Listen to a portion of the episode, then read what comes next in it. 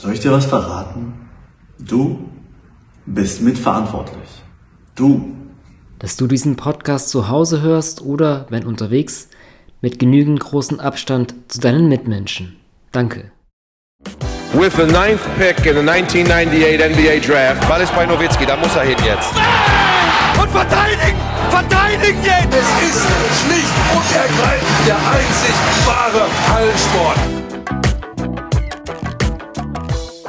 Und über den wollen wir reden in einem Basketball.de Podcast. Mein Name ist Manuel Baraniak, Chefredakteur von Basketball.de und am anderen Ende der Quarantäneleitung sitzt Jörg Behren, Host des Something Basketball Podcast. Und wir begrüßen euch zu einer neuen Ausgabe unseres BBL Festivals.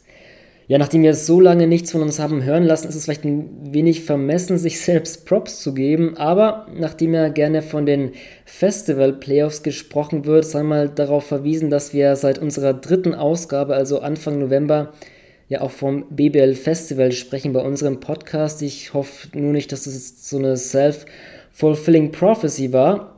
Aber gut, die Saison wird fortgesetzt in der BBL, deswegen sind auch wir zurück mit unserem BBL Festival und deswegen auch mit den allseits bekannten Kategorien. In der Lineup starten wir mit unseren fünf Takeaways aus der basketballlosen Zeit. Dann geht es auf die Mainstage. Klar, wir sprechen über alles Relevante zum BBL-Finalturnier. Und in der New School küren wir jeweils das Team mit der besten Riga Nachwuchsspielern, denn so glauben wir, die könnten nämlich beim Turnier an Bedeutung gewinnen. Jörg, genug meines Intros. Ähm, ja, die fünf Takeaways aus der basketballlosen Zeit. Fang du mal gerne an. Tatsächlich, äh, mein, größter Take oder eines, ein, ein Takeaway aus der basketballlosen Zeit ist tatsächlich, äh, dass es einem die Gelegenheit gibt, mal wieder selber Sport zu machen. Äh, es, das Wetter ist gut, in den letzten zweieinhalb Monaten hat so wenig geregnet. Äh, die Landwirte verfluchen es, aber tatsächlich für diejenigen, die ähm, ja, vielleicht jetzt gezwungenermaßen mehr zu Hause sind und ähm, da einfach auch dann ein Stück weit Zeit totschlagen müssen, ey, sitzt nicht nur rum, sondern äh, tut was, egal ob es in den eigenen vier Wänden ist oder ob man dann irgendwie abends nochmal laufen geht. Ähm, das ist eigentlich eine, eine, ganz gute Chance. Alle, die ihre guten sportlichen Vorsätze für 2020 schon Mitte Januar aus dem Fenster geschmissen haben, äh, haben jetzt die, die Möglichkeit, die wieder, die wieder liebevoll vom, vom Boden aufzusammeln und, und ein bisschen was zu tun. Ich glaube, äh, dass das ganz gut ist, auch, auch einfach, ne, damit nicht so der, der Schlendrian einsetzt. Und äh, hey, nebenbei tun wir noch was für unsere Abwehrkräfte. Soll gut sein in Zeiten wie diesen, habe ich gehört. Hm. Hast, hast du sowas wie einen, wie einen Stellbaren Korb oder irgendwie eine Korbanlage an der Garage oder sowas? Weil, also, ich habe auch mehr Sport gemacht, aber halt nicht, nicht geworfen. Äh, das ist so ein bisschen schade eigentlich. Nee, habe ich leider nicht. Leider, leider Gottes. Äh, aber tatsächlich äh, haben in Bonn gibt es noch den ein oder anderen Freiplatz, der jetzt wieder aufgemacht hat, sodass man da tatsächlich auch ein bisschen zocken gehen kann. Hm. Ähm, ja, oder ansonsten vielleicht mal bei bei Kumpels irgendwie noch nachfragen, ob die, ob die nicht vielleicht bei sich äh, in der Auffahrt irgendwo einen Korb hängen haben. Ähm, ja, ne? und, und wie gesagt, wenn es äh, eben zur Not kein Basketball ist, ey, dann gut, dann geht man halt irgendwie auf die Wiese und kickt eine Runde, ne? auch wenn es halt nur die zweitschönste Sportart der Welt ist. Ja, ähm, ich mache vielleicht gleich mit einem schweren Thema weiter, was, was ich so mitgenommen habe. Ähm, es braucht eine BBL-Spielergewerkschaft. Ähm, ich denke mal, wenn man so ein bisschen verfolgt hat, den ganzen Prozess bis zu dem Punkt, an dem eben das BBL-Turnier genehmigt wurde, war ja schon so ein bisschen der Kritikpunkt seitens der Spieler gegeben, dass sie ja nicht so in die äh, Pläne mit einbezogen worden sind. Ähm, das ist vielleicht auch so ein Punkt, wo ich mir gedacht habe, habt auch ein, so einen Kommentar geschrieben auf Basketball, so ein paar Stimmen gesammelt oder auch die Idee eben aufgestellt, dass eben so eine Gewerkschaft doch ganz relevant wäre, die wir seit ähm, Spin, früher gab es die mal, wer sich vielleicht erinnert, auch jemand wie Joe Herber, eine ganz ähm, relevante Person, die ja bei Athleten e.V. oder Athleten Deutschland e.V. jetzt auch ähm, in dem Bereich weitermacht. Aber so eine Spielergewerkschaft war für mich so ein Punkt, okay, das bräuchte es vielleicht in der BBL. Ähm, auch da gleich ein Hinweis ähm, auf ein Interview, das ich auch deswegen mit, mit Bastian Dorit geführt habe, das ihr auf basketball.de auch lesen könnt. Ähm, mit ihm habe ich über ah, ganz viele Dinge, das Turnier, Sorgen der Spieler oder eben auch dieses Gewerkschaftsthema gesprochen und ja, wir können noch gerne mal ähm, reinhören, was, was Basti Doritz da so erzählt hat, unter anderem auch, wie es denn dazu gekommen ist, dass er da so ein, ja, so ein Sprachrohr hat er es auch genannt, hat die Kommunikation übernommen zwischen Spielern und Liga, wie es da denn so dazu gekommen ist, da hören wir mal kurz rein, was, was Basti Doritz gesagt hat. Das ist so ein bisschen daraus entstanden, dass ich, äh, als es angefangen hat mit der Corona-Krise, dass ich da so die, ähm, sag ich mal, Mannschaftsvertreter beziehungsweise ein, zwei Spieler aus jeder Mannschaft äh, mit den anderen Spielern zusammengetan haben. Da wurde eben ein kleiner Austausch äh, geschaffen und ähm, weil, man, weil eben aus, aus den verschiedensten Kreisen immer wieder Gerüchte zu hören waren,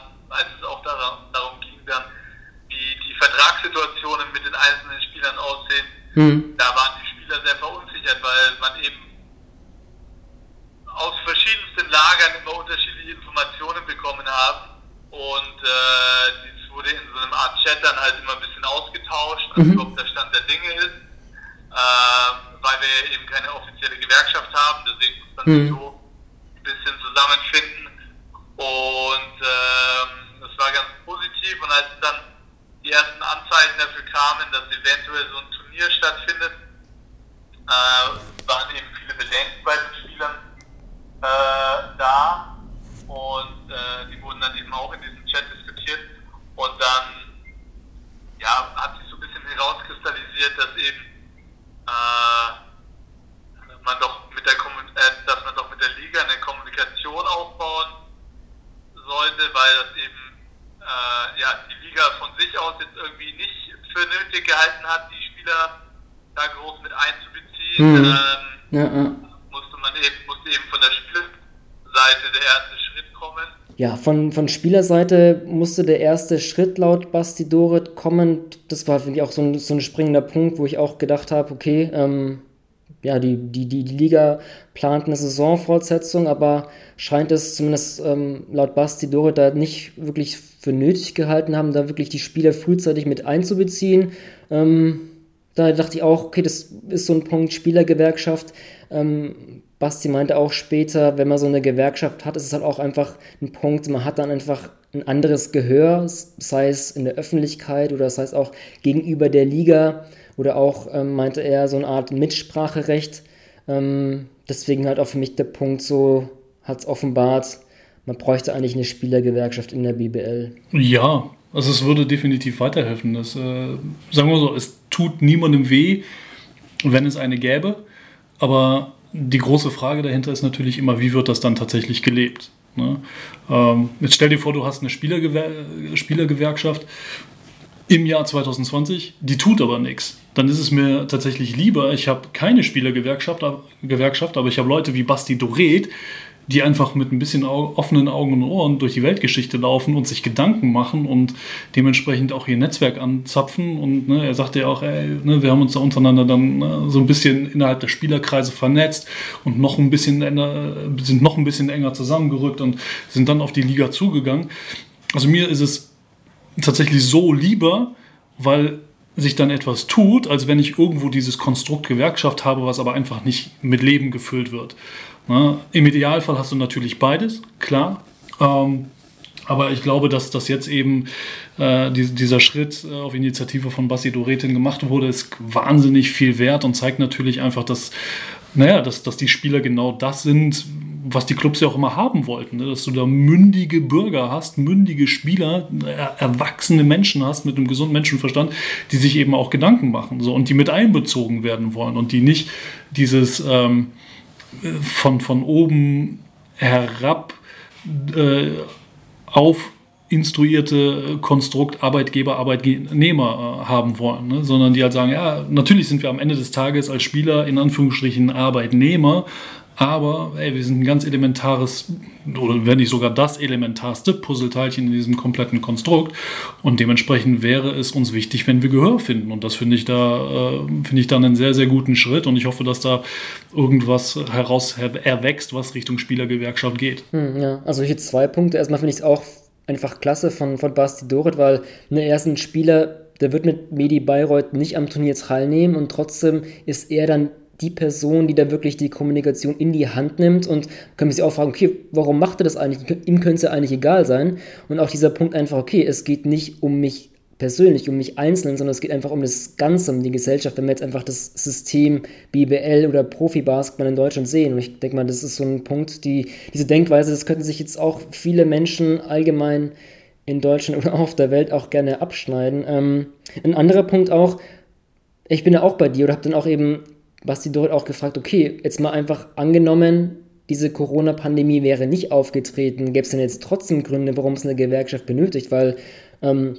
ich habe vorhin auch angeschnitten, diese, diesen, dieses Spin, wie eben die Gewerkschaft früher heißt, oder ich weiß nicht, ob sie, ob sie offiziell auch noch besteht, aber nur eingeschlafen ist, sage ich mal. Die war ja auch, ich glaube, da hat sie auch so eine, zu einer Zeit so etabliert, da ging es ja auch so um die, um die Quotenregelung. Das war dann immer auch so ein Schritt für Schritt, bis, bis es auch wir bis zu dem 6 plus 6 Faktor haben.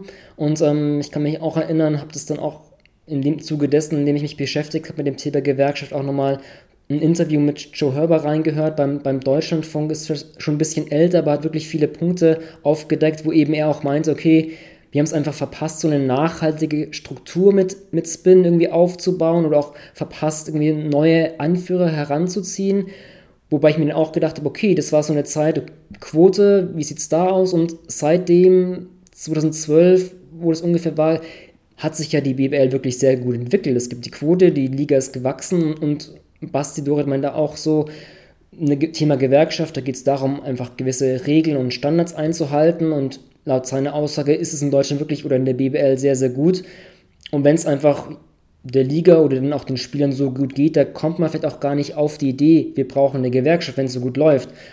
Und das ist halt einfach jetzt so ein krasser Punkt. Er meinte auch so, okay, jetzt ist das, der, der Schrei nach einer Gewerkschaft wirklich groß, aber wenn es dann irgendwann mal wieder ein bisschen in die Normalität läuft, sei es im Lauf der nächsten Saison oder jetzt auch nach dem Turnier, je nachdem, muss man halt sehen, okay, ist dann wirklich noch ein Bedarf da oder verstummt dann diese, weil es eher so ein, so ein punktuelles Schreien, dann war auch ganz, glaube ich, sachlich und kritisch und weiß, okay, vielleicht, es muss einfach von den, wie du auch schon meinst, von den Spielen aus kommen. Ähm, das ist momentan oder war zumindest, nachdem es die Pläne gab, seitens der Liga so ein Turnier zu spielen, war das auf jeden Fall vorhanden und ähm, da war eben viele Kritik da, aber da wird man auch dann sehen, wie es dann in, in, den nächsten Wochen, Monaten oder vielleicht auch im nächsten Jahr verläuft und ob dann wirklich sich da wirklich was Nachhaltiges etablieren kann.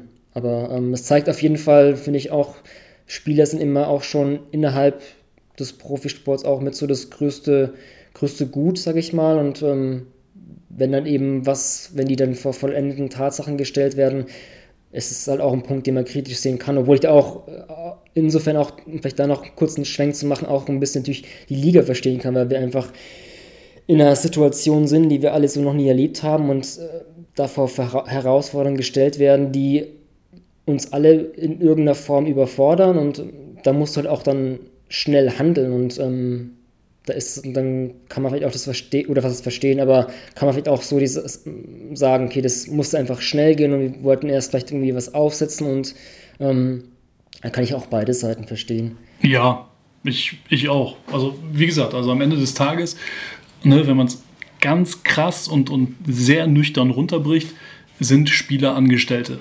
So. Und die haben einen, einen, einen Vertrag unterschrieben und dann, dann bist du halt erstmal Arbeitnehmer. So, wie es nun mal so auch da, da geschrieben steht. Und ähm, wenn, wenn halt die Chefetage jetzt irgendetwas beschließt, ähm, dann, dann bist du nicht zwangsweise in, in diese Entscheidung oder in diese Entscheidungsprozesse ähm, mit eingeschlossen wie gesagt, jetzt haben wir natürlich im Basketball einfach diese Sonderkonstruktion oder diesen Sonderfall, dass eben dein, dein Arbeitnehmer halt, wie gesagt, einfach dieser, diesen sehr essentiellen, dieses sehr essentielle Puzzleteilchen darstellt. Ne? Dementsprechend würde es natürlich auch Sinn machen, die Leute mit einzubeziehen. Auf der anderen Seite ähm, kann ich es aber auch verstehen oder ist es auch eine, eine sehr, sehr knifflige Aufgabe? Und du hast es ja angesagt, ey, das ist eine, eine Situation, die uns alle ein Stück weit überfordert ähm, bei, einer, bei einer Situation oder, oder, einer Grundlage, die sich Gefühl tagtäglich ändert, wo sich die Rahmenbedingungen andauernd wieder, wieder verändern und, und von Faktoren ähm, dann wieder durcheinandergewirbelt werden, die wir als, als, die wir ja alle keine Fachleute sind, die wir überhaupt nicht überblicken können, dass dann durchgängig und, und flüssig in diesem Gesamtkonstrukt Basketball äh, durchlässig an alle Parteien und alle Beteiligten zu kommunizieren, ist de facto einfach überhaupt nicht machbar, weil in dem Moment, wo, wo Nachricht A äh, am, am Let beim letzten Glied angekommen ist, ist die schon dreimal wieder überholt worden. Es ist, ne, so. Und, und dementsprechend, ähm, glaube ich, darf man den Clubs auch, oder kann man den Clubs da kein, keine, keine böse Absicht unterstellen. Die mussten erstmal gucken, hey, kriegen wir denn irgendwie die Rahmenbedingungen geschaffen, um äh, eventuell überhaupt wieder spielen zu können. So, und, und wenn das nicht gegeben ist, wenn, wenn das nicht funktioniert, dann kannst du natürlich auch den nächsten Schritt knicken, ähm, überhaupt erst auf die Spieler zuzugehen. Das ist ja dann halt erst das zweite oder, oder dritte, was dann im Anschluss kommt. Ähm, naja, und, und, und so ist es natürlich dann jetzt am Ende des Tages doch gut und, und das haben ja auch sowohl äh, beispielsweise Gunnar Wöbke in einem, in einem sehr langen Interview ähm, der Skyliners, was die auch als Podcast rausgebracht haben, beziehungsweise Dr. Stefan Holz hat das ja auch gesagt, ey, wenn wir einmal diese Rahmenbedingungen geschaffen haben und beispielsweise auch unser Hygienekonzept durchgewunken worden ist, dann können wir tatsächlich auch mit dem jetzt endlich gelegten Ei in Richtung der Spieler gehen und denen sagen, passt auf Leute, so und so und so sieht es ganz konkret aus. Jetzt haben wir was Handfestes in der Hand, womit wir arbeiten können. Und wir reden hier eben nicht mehr über ungelegte Eier, sondern wir reden über Tatsachen. Ja, ähm, und, und das finde ich letzten Endes eine, eine sehr verantwortungsvolle und dann auch sehr stringente Handlungsweise. Die, die muss man nicht unbedingt mögen, aber wie gesagt, am Ende des Tages weißt du einfach immer, wo du dran bist. Ja, und ähm, das hilft hoffentlich dann, dann tatsächlich allen, äh, halt, äh, allen Parteien. Ne? Denn, denn wenn du einfach nur zu viel spekulierst oder da zu viele X-Faktoren noch mit drin sind, die du momentan eigentlich überhaupt nicht beantworten kannst, ja, dann, dann zerschlägst du dir oder dann, dann machst du dir zu viele Gedanken um, um Dinge, die vielleicht sein könnten oder äh, um, über irgendwelche Eventualitäten, die dann gar nicht eintreffen und das äh, ist dann am Ende des Tages auch nicht förderlich. Hm, ja, ich denke mal so ein Punkt, meint Sebastidore dann auch, so eine Sorge oder ein Bedenken war eben, bevor dieses Konzept dann wirklich ähm, so stand und wie wir es ja auch, auch als Öffentlichkeit einsehen könnten, dass dieses 50-seitige PDF gibt es ja auch ähm, online abzurufen und einzusehen auf der Liga-Homepage. War eben auch so der Punkt, wo es dann eben ja, glaube ich, so Gerüchte oder Meinungen gab, okay, wir müssten jetzt, es ist jetzt wirklich eine krasse Quarantäne, wir sind ganz eingeschlossen, können gar nicht raus und dann auch schon in der Vorbereitung das Kinder war halt irgendwie so, glaube ich, habe ich so verstanden, dass es so ein bisschen durchsickerte oder, oder so rüberkam, als würden die Spieler bedenken, dass es eben so sein könnte, was ja eben, wenn wir das Konzept jetzt sehen, eben auch gar nicht der Fall ist. Und so haben sich da, glaube ich, manche Bedenken. Es gibt sicherlich noch, noch Sorgen, Bedenken, da ich auch, bin ich auch, auch mit Basti im Interview drauf eingegangen, aber dieser, dieser Punkt, ähm, Quarantäne, Zustand, Hotel, der hat sich dann durch die weitere Kommunikation oder auch dann durch das wirkliche Offenlegen des Konzepts, oder das musste ja auch erst damals auch geschrieben werden, das war ja noch gar nicht fest, hat sich zumindest einer dieser Bedenken zumindest dargelegt. Ähm, ansonsten klar, wenn wir jetzt äh, in eine andere Liga gehen, da kann man auch sehen, was eine Gewerkschaft aber trotzdem dann auch vielleicht anstoßen kann, Jörg. Ähm, Euroleague da schien ja auch dann, also wir nehmen heute an einem Montagabend auf, die Entscheidung der Euroleague, die Spielzeiten in der Euroleague selbst als auch im Eurocup zu beenden und nicht fortzusetzen, wurde heute am Montag getroffen und am Wochenende schien ja auch so, ja, die Spieler schon mal so vorzugreifen, von wegen, wir wollen nicht spielen, ne? Genau, ja, da äh, kam ja dann auch über die diversen Kanäle ähm, dann eben zutage, dass die, dass die Spieler das extrem kritisch sehen. Ähm, ja, und, und sich äh, dann auch laut, laut offiziellen Aussag Aussagen, da gibt es ja eben auch eben ein, ein Spielergremium, da einheitlich beschlossen wurde ähm, oder einheitlich gegen eine Fortführung der Saison äh, abgestimmt wurde. Ne, inwiefern das dann tatsächlich äh, dann nochmal Gewicht hatte, beziehungsweise dazu geführt hat, dass die finale Entscheidung so gefällt wurde, wie sie jetzt gefallen, wie sie gefällt wurde. Ähm, können wir von hier aus natürlich nicht sagen, aber es, sie wird definitiv Gewicht gehabt haben. Ähm, was aber darüber hinaus natürlich auch noch zu beachten ist, ist einfach, dass dieses Konstrukt Euroleague bzw. Eurocup überhaupt in überhaupt keinster Art und Weise mit dem Konstrukt der EasyCard der BBL zu vergleichen ist, weil wir einfach eine internationale Liga haben. Wir reden davon, dass Teams von A nach B reisen müssen und jetzt rede ich nicht davon, dass, dass sich die EWE Baskets irgendwie überlegen müssen, wie sie die neunstündige Busfahrt von Oldenburg nach München auf die Kette bekommen.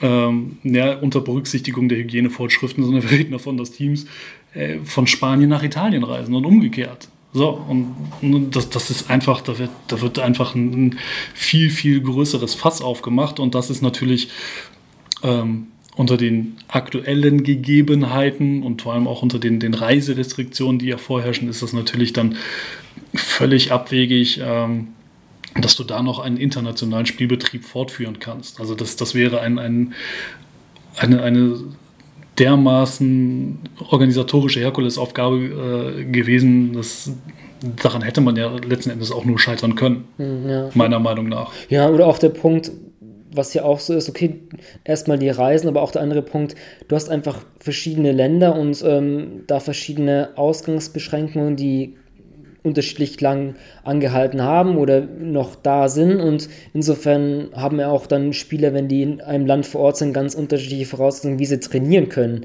Ähm, jetzt bei uns in Deutschland natürlich klar, da gibt es dann auch was dann unterschiedlich bei den Bundesländern. Aber der Zugang zu Hallen ist dann auch vielleicht leichter als in anderen europäischen Ländern und dann, wann ist dann wieder Kontakttraining möglich? Da muss man auch sagen, dass es da viele europäische Länder gibt, die es viel krasser getroffen hat ähm, wo dann einfach dann Trainings- oder Vorbereitungsmöglichkeiten nicht so gegeben sind wie in anderen Ländern, das einfach eine viel zu große Diskrepanz wäre. Und dann wären natürlich auch die Startbedingungen ganz andere gewesen. Dann gibt es bei vielen Spielern je nach Land auch, denke ich mal, noch größere Probleme, was das Verletzungsrisiko betrifft, wenn du dich dann eben noch schwieriger vorbereiten kannst. Ich kann mich auch erinnern, ich hatte mal, das ist schon ein bisschen länger her, mit dem Markus Lindner auch gesprochen, der Athletiktrainer bei Unix Kasan ist. Das ist ein Eurocup-Team, also die waren, hat es auch getroffen und da war es halt auch so in Russland, gab es sogar am Anfang so den Fall, man durfte nicht rausgehen und joggen gehen. Das heißt, du, wenn du Sport machen wolltest, musstest du alles in der Wohnung machen. Wie kannst du denn da, ähm, also es ist ja eh eine eigene Wissenschaft für sich, wie Athletiktraining, wie das aussieht und was da der, der Körper eines Profisportlers, wie, wie krass der da in welchen Bereichen trainiert werden muss, um wirklich eine hohe Belastung ähm, ja, machen zu können. Und das ist nicht dann noch ein viel, viel größerer Faktor, wie jetzt, wenn wir in Deutschland auch trotzdem Ausdauertraining machen können und joggen und Radfahren können sieht man halt dann, dass okay, es gibt Länder mit Euroleague und Eurocup-Teams, da ist nicht mal das möglich. Und ich denke mal, das war auch bestimmt ein großer Faktor für die Euroleague, einfach diese unterschiedlichen Bedingungen je nach, je nach Land, weswegen das einfach nicht möglich ist. Ja, ja genau, absolut. Also diese, diese Reiserestriktionen sind äh, da einer der, der sicherlich größten Faktoren, die mit reingespielt haben. Ich meine, das hast du ja auch momentan immer noch in Deutschland. Ähm, zumindest war es noch vor einigen Tagen so. Ich habe tatsächlich jetzt Stand heute, wo wir aufnehmen, habe ich es aktuell nicht mehr nachgeschaut, aber daran dürfte sich nicht mehr viel getan haben, dass du halt, sobald du von außerhalb nach Deutschland einreist, beispielsweise ne, für die jetzt äh, auch aus den USA zurückkehrenden Spieler, musst du 14 Tage in, in häusliche Quarantäne. Ja, so, und äh, also wie willst du das gewährleisten, wenn du ne, das eben angesprochene Szenario hast, du hast ein Team, was meinetwegen von Italien nach Spanien fliegt, also, wie willst du das machen? Sollen die 14 Tage in Quarantäne für ein Spiel, dann fliegen sie zurück, müssten wieder 14 Tage. Also, das lässt sich ja überhaupt nicht umsetzen. Na, es gibt ja tatsächlich dann ähm, beispielsweise, das ist ja in Deutschland auch wieder von Bundesland zu Bundesland unterschiedlich, äh, aber alle machen es grundsätzlich möglich, dass du ähm, dann eben, wenn du in, in einem Quarantäne-ähnlichen Zustand dich befindest, dass du dann trotzdem beispielsweise einreisen darfst. Ähm, und dann innerhalb auch so einer quasi Blase, wenn du dich da drin bewegst, dann, dann hast du auch schon wieder gewisse Freiheiten, was es halt jetzt dementsprechend äh, den zurückkehrenden Amerikanern ermöglicht, äh, auch wieder zügig in den Trainingsbetrieb einzusteigen. Ne? Weil ansonsten hättest du, du hast die Entscheidung, ja, das Turnier in München ist möglich, du holst deine Amerikaner wieder zurück und dann fallen sie dir aber erstmal zwei Wochen weg, weil sie, naja, weil sie halt unter Hausarrest stehen. Äh, dann hättest du nur noch eine Woche Vorbereitung, bevor das Turnier ein, anfängt, äh, ließe sich ja auch nur schwerlich durchsetzen bzw. umsetzen dann. Ja, jetzt haben wir ja da, glaube ich, schon ein wichtiges Thema angesprochen. Ich mache mal jetzt, bevor wir dazu zu weit noch ins Detail gehen, wobei das wäre auch dann ein eigener Podcast eigentlich, ähm, was auch bei mir ein Takeaway, das ist kein, kein neuer Punkt, aber das hat nochmal die Zeit auch, auch deutlich gemacht, dass es einfach keinen schwarzen Weiß gibt. Ähm, ich denke mal, das Pro und Contra dieses Turniers, das wurde seit Wochen auch schon ausführlich diskutiert. Ähm, ich finde, da gibt es einfach von beiden Seiten viele Faktoren. Ich müssen das jetzt, glaube ich, nicht ganz aufdröseln. Da könnten wir auch jetzt natürlich sowas wie Good Cop, Bad Cop spielen. Das dachte ich mir auch so, ob man irgendwie so einen Podcast so aufziehen könnte. Aber ich denke mal, da eben jetzt das Turnier genehmigt ist und sich auch seit einigen Tagen die Teams das Spiel darauf vorbereiten, glaube ich, muss man nicht mehr ins Detail gehen, dieses Pro und Contra aufführen. Ähm, aber das, das habe ich auch bei irgendwie dann auch im Zuge der von uns allen wahrscheinlich gern gesehenen Netflix-Doku The Last Dance auch nochmal, oder dieser Nachgang, einfach diese, diese Goat-Diskussion, wo ich auch überhaupt kein Fan bin. Und das ist ja auch so ein bisschen, man muss sich nicht entscheiden, ob jetzt LeBron oder Michael Jordan der Größte ist, sondern ähm, es muss jetzt kein schwarzen Weiß sein, sondern einfach in, in grauen Nuancen und man hat verschiedene Zeitalter und Ehren und dann gibt es vielleicht den größten Spieler seiner Generation, aber nicht ähm, ja, das vielleicht nochmal in so einer Metaebene. Ähm, so mein, mein, zweiter, mein zweites Takeaway aus der Zeit. Ja, also ja, es ist, verändert so ein bisschen die Sichtweise, definitiv. Wobei ich äh, sowohl beim, bei der GOAT-Diskussion äh, als in den 80er Jahren geborenes Kind äh, sowie auch zu, zu Sinn oder Unsinn des Turniers eine, äh, eine klare persönliche Meinung habe. Aber ähm, ja, den musst du jetzt aber auch offenlegen. ja, ja, ist überhaupt, kein, ist überhaupt kein Problem. Also jetzt auch, also unabhängig von, von The Last Dance ist, ist Jordan einfach the GOAT. Warum? Einfach aus Gründen. Also das, das liegt nicht nur an den sechs Finalteilnahmen und sechs Meisterschaften, sondern es ist ähm, zu ganz, ganz großen Stücken einfach auch, also diese Geschichte rund um ihn als, als Sportler natürlich, ja, dass, dass es einen Menschen auf diesem Planeten gibt, ähm, ja, der, der diese Franchise eben auf diesen Level hebt, ja, der durch seine, durch seine wahnwitzige und getriebene Art und Weise ähm, ne, seine Mitspieler tyrannisiert um sie dadurch besser zu machen, was ja völliger Wahnsinn ist eigentlich, ne? aber es, es, funktioniert ja irgendwie. Also die Leute hätten ja auch komplett dicht machen können und sagen, weißt du was, Mike, du hast so dermaßen einen Schatten, du kannst uns jetzt alle mal. Ne? Aber sie haben es ja auch in Anführungsstrichen mit sich machen lassen, ne? weil, weil sie am Ende des Tages gemerkt haben, so, okay, hey, da, da, kommt wohl was bei rum. Ne? Und das ist ja auch für die jeweils ein, ein Prozess gewesen. Und du hast jemanden, der gewinnt drei Meisterschaften, hat den, diesen unfassbaren Rückschlag mit dem Verlust seines Vaters, spielt Baseball, kommt zurück und, und ist dann einen Sommer später, äh, beziehungsweise einen, einen Turnover gegen Nick Anderson später und äh, einmal Space Jam, kommt er wieder auf einen Level, wo er sogar besser ist als vorher. Ähm, das ist halt, also das, das kannst du einfach nicht besser skripten und dann hast du natürlich auch alles außenrum, äh, ne, Olympia 84, Olympia 92, sein, sein, ganz, sein, sein Dasein als ja, Geschäftsmann natürlich auch. Ähm, da wird ja dann auch nochmal der Nike-Deal äh, sehr detailliert äh, auseinandergenommen in der Dokumentation. All das sind einfach Faktoren, die, ähm, ja, die, die ihn so einzig, einzigartig nicht nur gemacht haben, sondern, sondern immer noch machen. Und mein persönlicher Takeaway aus, aus The Last Dance war tatsächlich, dass, dass er an einer Stelle sagte, na, ich habe kein, ne, I don't have a gambling, gambling problem, I got a competition problem. Ja, dass er halt einfach verrückt nach dieser Competition ist. Und ähm, das ist, glaube ich, und, und er ordnet dem halt alles unter. Und ich glaube, das, also das sehe ich bei keinem anderen innerhalb dieser, dieser Goat-Diskussion. Also vielleicht in Ansätzen noch bei Kobe, aber der hatte dann wiederum dann noch ein, zwei Marke zu viel in seinem Spiel an sich. Ja.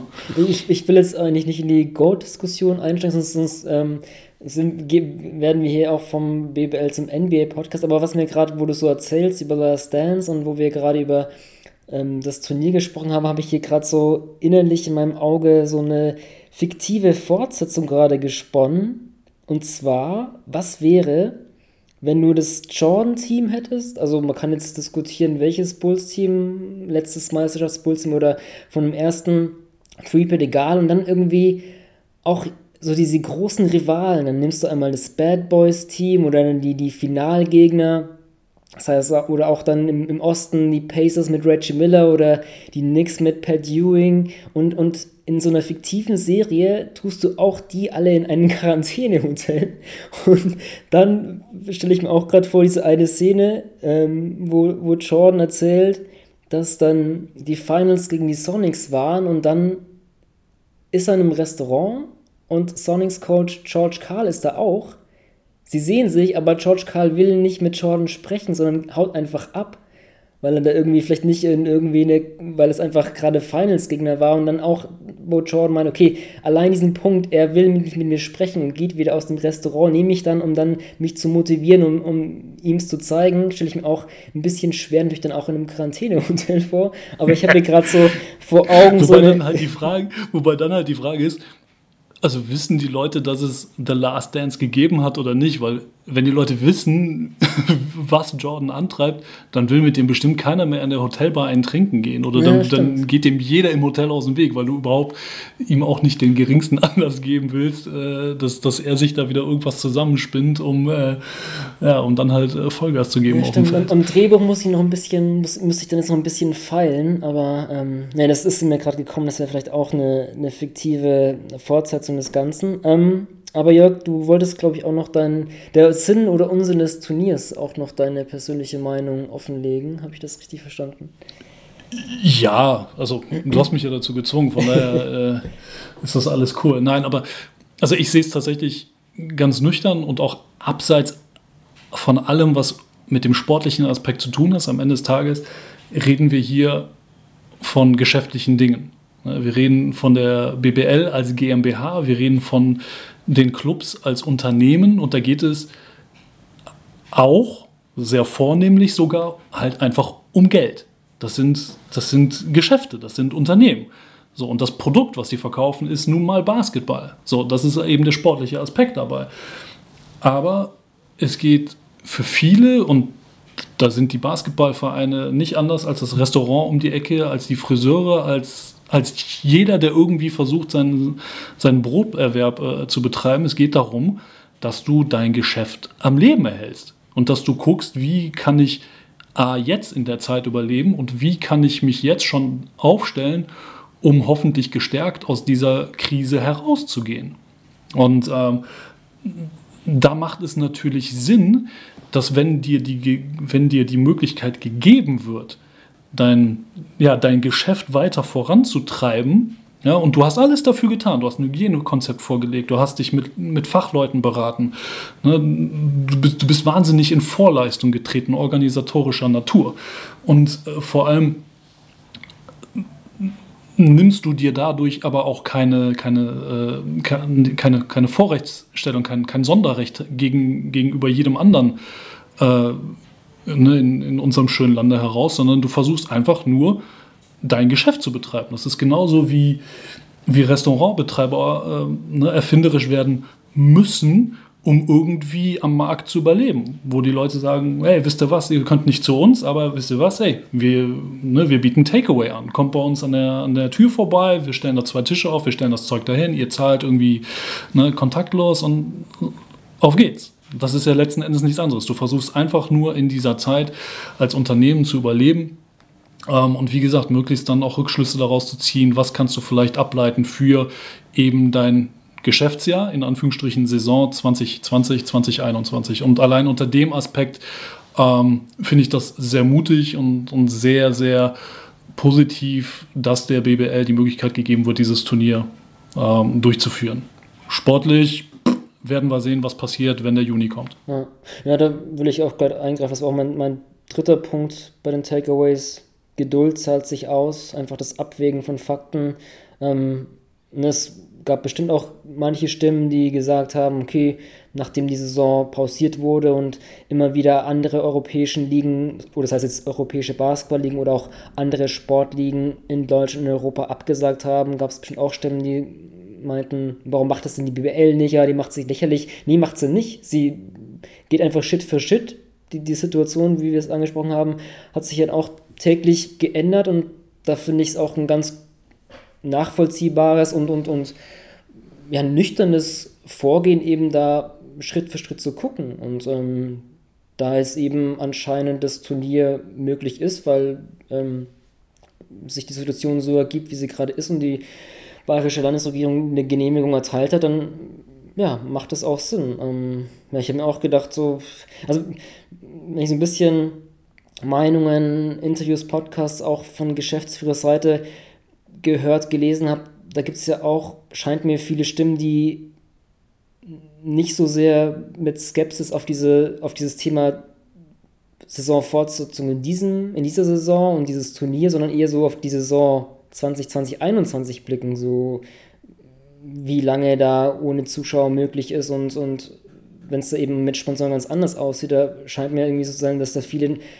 da viel skeptischer sind und dachte mir auch so, okay, wenn jetzt irgendwie es möglich ist, in diesen drei Wochen oder mit Vorbereitung fünf Wochen so ein Turnier zu absolvieren, dann muss man vielleicht, sei es aus sportlicher, sei es aus finanzieller Sicht, irgendwie auch froh sein, dass es eben möglich ist und es mitnehmen.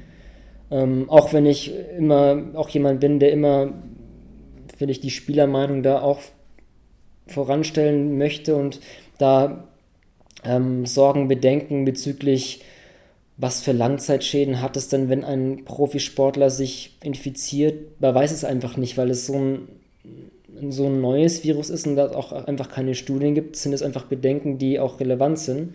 Ähm, ja, das ist, ist, ist schwierig, aber wie gesagt, durch diese Unwissenheit oder Unsicherheit sozusagen, wie es denn überhaupt in der nächsten Saison aussieht, wann die vonstatten gehen kann, welche Teams es da überhaupt in welcher Form, mit welchem Budget gibt, ähm, ja, äh, hat sich diese Geduld ausgezahlt, dass dieses Turnier jetzt eben zu spielen ist und darüber kann man irgendwie auch dann auch froh sein.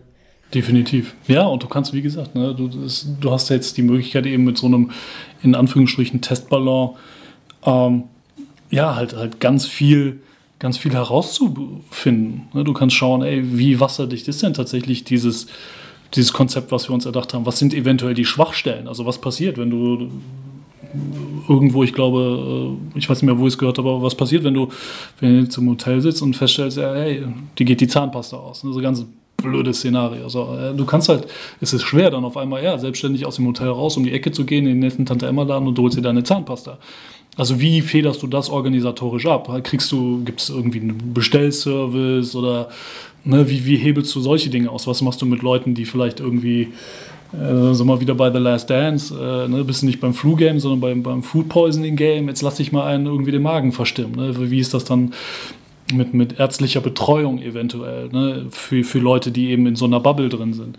Ähm, was macht das auch? Und das ist ein ganz, ganz spannender Aspekt tatsächlich. Äh, da bin ich mal gespannt drauf, wie sich das entwickelt. Was macht das was macht das mit dem, oder wie ist die mentale mhm. Komponente ja, ja. der ganzen Geschichte, wenn du drei Wochen eben in so einer Bubble drin bist? Wobei ich äh, mir vorstellen kann, dass das dass sich das nicht eben wie eine Kasernierung anfühlen wird, weil du einfach naja, mit Leuten unterwegs bist und mit Leuten in diesem Hotel bist, wo du dich ja auch deutlich freier bewegen kannst, als, als viele anfangs geglaubt haben, einfach weil du eben nur Leute da drin hast, die negativ getestet worden sind. Dementsprechend bist du safe und kannst auch einen halbwegs normalen Umgang miteinander pflegen. Dementsprechend ähm, ist die Gefahr, dass dir da die Decke auf den Kopf fällt, sehe ich nicht so furchtbar groß, aber trotzdem bist du ja dennoch abgeschottet. Ne? Und, und das, da finde ich diesen psychologischen Aspekt ganz interessant. So, was macht das mit den Leuten? Mhm. Ähm, ja, da, da finde ich auch, also da, um da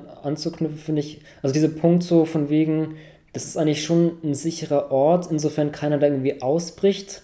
Klar, das, das Hotelpersonal könnte da irgendwie noch ein Faktor sein, aber trotzdem an und für sich ist es ja wirklich, also verstehe ich auch diesen Gedanken, das ist eigentlich ein, ein safer Ort, aber bei dem mentalen Aspekt auch, okay, du kommst dann, ne, fährst du als Spieler da irgendwie mit dem Bus dahin und bist in so einer Bubble und wirst dir da auch dieser besonderen Situation bewusst und wirst dir dann nochmal bewusst, okay, es gibt da dieses Virus und ich bin zwar hier sicher, aber trotzdem, was ist, wenn ich mich jetzt doch infiziere? Hier sind so viele Leute und einfach, dass du dir dann durch diese besonderen Umstände noch mehr Gedanken machst.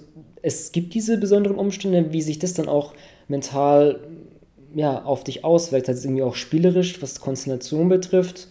Keine Ahnung, da wird man jetzt auch durch diese besonderen Umstände auch keine Vergleiche ziehen können, weil es es eben noch nicht gab. Aber dieser mentale Aspekt finde ich auch, auch sehr, sehr wichtig. Also ich, keine Ahnung, ich weiß nicht, ob es da vielleicht in dem, in dem Konzept der Liga auch dann diesen Punkt gibt, ähm, so psychologische Betreuung hat sich so ein bisschen, weiß nicht, ob das der richtige Begriff dafür ist, aber weiß ich nicht, vielleicht gibt es auch so einen Punkt, okay, wenn Spieler irgendwie über sowas reden müssen, ob es da auch dann eine Möglichkeit gibt, das zu tun, sei es dann vor Ort, wenn es da, ähm, weiß ich nicht, Ärzte ähm, nicht vom Team, sondern allgemein gibt, die auch im Hotel untergebracht sind oder auch dann telefonisch über oder keine Ahnung, Videocall, wird man bestimmt auch bedacht haben. Und also dieser mentale Aspekt finde ich auch, auch interessant, ja. ja. Ja, ist auf jeden Fall etwas, das man auf dem Schirm haben sollte. Ne? Oder man macht sich dann dementsprechend mal ähm, vielleicht tatsächlich sogar bei, bei den Jungs vom DBB schlau. Und ne, wir haben ja auch genug Nationalspieler in der Liga, dass man sagt, ey, wie geht ihr damit um? Äh, wenn ihr Turniere spielt und dann hast du ja, im, klar, du bist auch da in der Regel früher, nicht in der Regel, aber du bist freier gewesen und du hast ja auch mal einen Off-Day gehabt, wo du richtig raus konntest. Aber trotzdem, du hängst halt mehrere Wochen, hängst du immer mit den gleichen Leuten zusammen und du, es gibt tatsächlich außer Halle, Hotel naja, und dann vielleicht mal irgendwie ein Walk durch den Park, um sich die Beine zu vertreten, gibt es halt nicht viel anderes. Ne? Und, und wie gehst du damit um und was kannst du, was kannst du da eventuell von den, von den Nationalmannschaften ableiten ähm, und jetzt eben dementsprechend auf die Clubmannschaften übertragen, eben damit, äh, ja, damit, damit da eben nicht irgendwie so ein Lagerkoller entsteht. Ja. Ja, ist äh, definitiv, äh, definitiv eine, eine, sehr, sehr spannende Situation und äh, wie gesagt, eine, wo man äh, sehr viele Dinge daraus wird ableiten können für das nächste Jahr, denn wir wissen ja immer noch nicht, ne, unter welchen Voraussetzungen, wenn überhaupt, ne, kann eine Saison 2020, 2021 denn überhaupt an den Start gehen. Ne? Und je mehr du einfach jetzt schon an, an Informationen sammelst, an, an Learnings aus, der, aus diesem Turnier ziehst, äh, desto besser vorbereitet gehst du eben dann in den Spätsommer und desto besser kannst du auch auf Dinge reagieren, die dann vielleicht spontan auftreten, eben weil du weißt, ey, bei uns greifen jetzt äh, eben unter gewissen Voraussetzungen, bei uns greifen gewisse Mechanismen und dann sind wir in der Lage, die und die Anpassungen organisatorischer Art und Weise zu machen. So und allein deswegen, meiner Meinung nach, lohnt es sich, dieses Turnier abzuhalten. Hm, ja, absolut. Ja. Ähm, also ich hatte jetzt drei Punkte schon erwähnt, Jörg. Ich weiß nicht, ob wir im Zuge unserer ähm, ausufernden Diskussion da auch schon mehr Punkte von dir hatten? Oder was, was hast du noch von für. Ja, ich hatte, ich hatte auch, also aber das schlägt genau mit in diese Kerbe, ne? Halt, ey, Not macht erfinderisch. Ja, also wenn, wenn uns äh, diese ganze Situation sicherlich eins gelehrt hat, ist dann einfach, ähm, ja, hey, Lösungen zu finden, weil äh, das Schlimmste, was du tun kannst, ist, äh, den Kopf in den Sand zu stecken und nichts zu tun. Dadurch wird es halt auch einfach de facto nicht besser. Ja, und äh, das ist so genau so wie auf einmal Firmen jetzt feststellen, hey, guck mal, Homeoffice ist eine, eine, super tolle Sache, vielleicht nicht unbedingt in Kombination äh, dann mit Homeschooling, das, ist, das kann dann schon mal so ein bisschen äh, kontraproduktiv sein an der einen oder anderen Stelle. Ja, sicher, äh, ne, aber trotzdem, äh, hey, du kannst dir Ewigkeiten Meetings äh, oder, oder persönliche Meetings kannst du dir vielleicht auch sparen, indem du einfach die Leute anrufst oder E-Mails schreibst. Ne? So, so, der Klassiker, du kannst einfach Strukturen schaffen, wo du sagst, weißt du was, äh, hey, wir ermöglichen es uns, äh, wir ermöglichen es unseren Mitarbeitern dementsprechend auch mal von zu Hause arbeiten zu können. Äh, wir stellen uns einfach da digitaler auf und, und, und ja, verbessern da unsere Infrastruktur, um einfach ja, trotzdem noch äh, arbeitsfähig zu, zu bleiben. Ne? Ähm, ja, und, und was, was mir noch, ähm, tatsächlich, was ich noch mit auf der, auf der Liste hatte, ich hatte auch übrigens The Last Dance gucken mit, mit dabei. Ähm, tatsächlich so ein bisschen, um ne, sich, sich abzulenken. Ähm, es ist tatsächlich einfach, ey, macht Pläne. Ja, ähm, ganz egal, ob das muss jetzt nicht nur basketballerischer Natur sein, aber ähm, es gibt dieses großartige Buch The Big, uh, The Big Five for Life. An dieser Stelle schönen Gruß an den Kollegen Thomas Navrat aus Frankfurt, der mir das seinerzeit als Buchempfehlung mal mit an die Hand gegeben hat. Ähm, ihr macht, macht Pläne, was, was ihr tun wollt. Und äh, ne, wenn, wenn man halt jetzt vielleicht viele Dinge nicht tun kann, man kann sich aber trotzdem überlegen, ey, was, was will ich denn für mich und, und was habe ich aktuell für Möglichkeiten, äh, Dinge anzuschieben, ne, für, für mich selber oder auch für andere. Ähm, und das ist, ne, dass, dass man so eine Liste macht mit, mit Dingen, die man, die man halt mal immer, immer tun wollte. Ne? Was weiß ich beispielsweise, ich habe ich hab immer mal so ein, so ein Buchprojekt Ewigkeiten vor mir hergeschoben, wo ich gesagt habe, so, jetzt eigentlich unabhängig von, äh, von Corona hätte ich das viel früher schon angehen müssen. Ähm, naja, aber jetzt, jetzt wird es halt endlich mal gemacht und ähm, tatsächlich ähm, ja, auch Dinge, die man angehen müsste, ist halt äh, Freundschaften, Freundschaften leben und äh, pflegen tatsächlich. Das jetzt in Zeiten, wo man einfach, äh, wo man tatsächlich ja ne, mehr auf Distanz gehen sollte, ähm, doch vielleicht wieder mehr, äh, wo es einem bewusster wird, wie, ja, wie nah einem eigentlich gewisse Menschen stehen und dass man da äh, trotz der Distanz äh, versucht, irgendwie wieder den Kontakt aufzubauen oder zu suchen und ja, beziehungsweise zu pflegen, gerade auch mit, mit älteren Mitbürgern äh, in der Gesellschaft, wo beispielsweise äh, die Kollegen aus Ludwigsburg eine tolle Aktion hatten, die eben ihre, ich glaube, Ü70 ähm, Vereinsmitglieder an, einfach angerufen haben, um zu fragen, ey, ist bei euch alles in Ordnung? Wie geht's euch? Ne? Einfach mal auch so, so, eine gewisse Menschlichkeit und, und Mitmenschlichkeit äh, zu etablieren und zu pflegen, was, was wahnsinnig wichtig ist, weil äh, die ältere Generation einfach eine ist, ähm,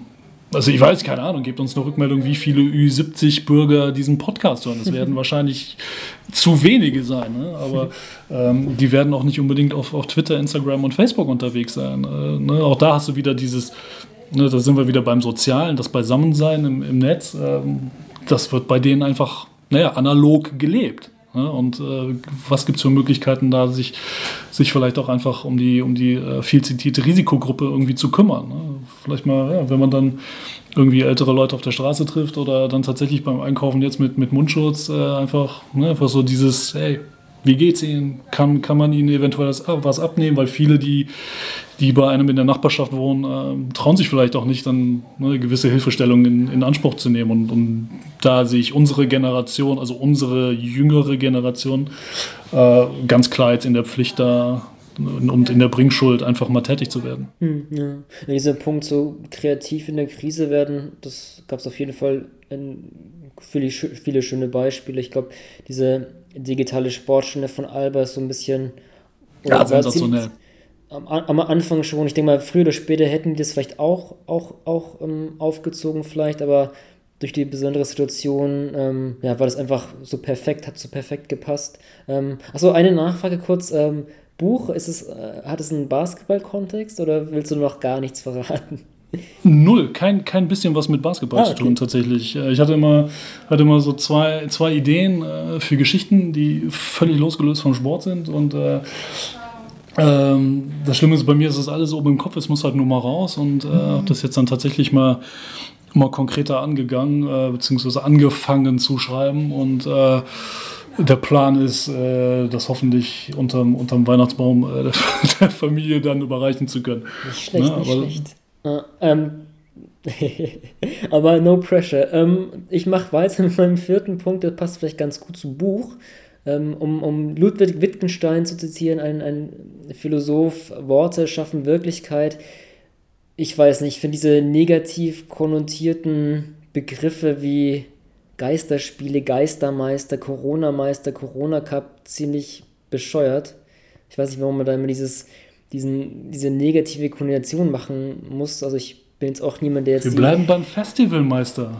genau, zum haben, Beispiel. Wir haben hier, die, wir haben hier die, den, den Festival-Podcast, also gibt es auch den Festivalmeister, ist doch ganz klar. Und wie du schon sagtest, wir haben das erfunden. letztes Jahr im Herbst. ich dachte mir auch, als ich mir so überlegte, okay, was Positives, wenn es dann sollte es irgendwelche Auszeichnungen geben und man spricht, oder wenn man nicht von Festivals spricht, spricht man von den Wohnzimmerspielen, ist dann der, der MVP vielleicht der Pantoffelheld. Ähm, aber gut, das nur mit einem zwinkernden Auge. Aber ähm, ja, ich weiß nicht, diese Corona-Meister verstehe ich nicht, weil das heißt ja Meister des Corona, also geht es dann um denjenigen, der die meisten positiven Corona-Fälle hat. Das macht irgendwie keinen Sinn. Ähm, ja, deswegen bin ich da eher ein Freund, dass man es einfach von der positiveren Seite auf, aufzieht und da andere Begrifflichkeiten findet und nicht die nächste Bildschlagzeile irgendwie im Kopf haben muss. Äh, das war mein, mein vierter Punkt. Mhm. Ja, und, und das hat die, die Liga, finde ich, auch sehr, ähm, sehr stringent kommuniziert. Also bei allen Interviews bzw. Stellungnahmen, die ich zumindest gehört und gelesen habe, nachdem es hieß, okay, es, das Turnier wird definitiv stattfinden, ähm, war überall halt von den Wohnzimmerspielen okay, die ja. Rede. Also man, man muss den Begriff jetzt nicht. offiziell eingeführt oder ich weiß gar nicht. Ja, zumindest, zumindest, ich weiß auch nicht, ob da ein offizielles Memo rumgegangen ist, aber tatsächlich waren alle, alle Geschäftsführer-Statements, die ich gelesen habe, beziehungsweise auch das äh, Statement von, von Dr. Stefan Holz, und da war immer halt von, von Wohnzimmerspielen äh, die Rede. Und ähm, ist jetzt vielleicht nicht der super sexy Begriff, ne? aber es ist, es ist ein Begriff, der, ja, der definitiv keine negative äh, Konnotation hat. Und, ähm, und von daher finde ich das völlig in Ordnung und sich dann dementsprechend äh, irgendwie etwas aus den, aus den Rippen zu leiern, was man doch irgendwie dann so ein bisschen verunglimpfen könnte von der Begrifflichkeit her, finde ich auch einfach null angebracht. Ne? Also ja, sicherlich, der Meister 2020 wird immer so ein kleines Sternchen, so ein Asterix dahinter haben, ähm, weil die Situation und die Saison einfach eine besondere gewesen ist, aber Macht das jetzt schlimmer oder schlechter? Nein, Meister ist ein Meister und äh, ich glaube, dass man darauf eher auch stolz sein kann. Sternchenmeister statt Corona-Meister. Ja, Meisterschaft mit Sternchen. Also so, so gesehen sogar eine Bonusauszeichnung, weil es ja auch. ähm, ja, aber ich meine ich mein das völlig ernst tatsächlich, weil es ja auch eine, eine Leistung ist. Ne, und da sind wir wieder bei dem bei Sinn oder Unsinn des Turniers vielleicht ein Stück weit, aber dass du, dass du als Easy Credit BBL in der Lage bist und es geschafft hast, ein Konstrukt auf die Beine zu stellen, wodurch du deine Saison zu Ende spielen kannst. So. Und äh, ich glaube, ihr, es, ich glaube, es war auch, ne, ich meine, ihr hättet es heute auch über den Basketball.de äh, Twitter-Feed gepostet. Ne? Es gibt nicht viele Ligen, die spielen oder spielen werden eventuell dieses Jahr. Ne? Und wie gesagt, jetzt abseits vom Sport, rein aufs Organisatorische bezogen, ist das eine Riesenleistung ähm, von allen Beteiligten, dass du ein Konstrukt geschaffen hast, was es dir erlaubt, mhm. die Saison zu Ende zu bringen. Mhm, ja. Also wenn du es schon ansprichst, ich glaube, in Israel ist ja schon geplant auch, ich dachte, der 20.06. habe ich da im Kopf, wobei die ja sogar wirklich nicht jetzt wie in, wie in Deutschland in einem, einem Turnier, in einem Standard sogar dann so wirklich ihre ja, Saison so zu Ende spielen wollen. Spanien, Frankreich und die Adriatic League sind noch, glaube ich, soweit ich das jetzt ähm, noch im Kopf habe, wirklich on hold. Da kommt die Entscheidung in Spanien dürfte sich noch im Laufe des Monats entscheiden, ob sie weiterspielen. Ähm, Frankreich und Adriatic League bin ich mal skeptisch. Also gut möglich, dass, dass Deutschland eine von nur, ja, mit Israel vielleicht oder Spanien dann einen von drei oder einen von zwei Ligen hier in Europa ist, die dann ja ihre Saison beenden wird. Ja, ja und auch da, ne, es ist, also es ist toll, dass, dass wir das haben. Es wäre aber auch jeder anderen Liga natürlich zu wünschen gewesen, dass sie zu Ende spielen können. Ähm, aber wenn es einfach die Gegebenheiten vor Ort nicht hergeben, dann macht es de facto keinen Sinn.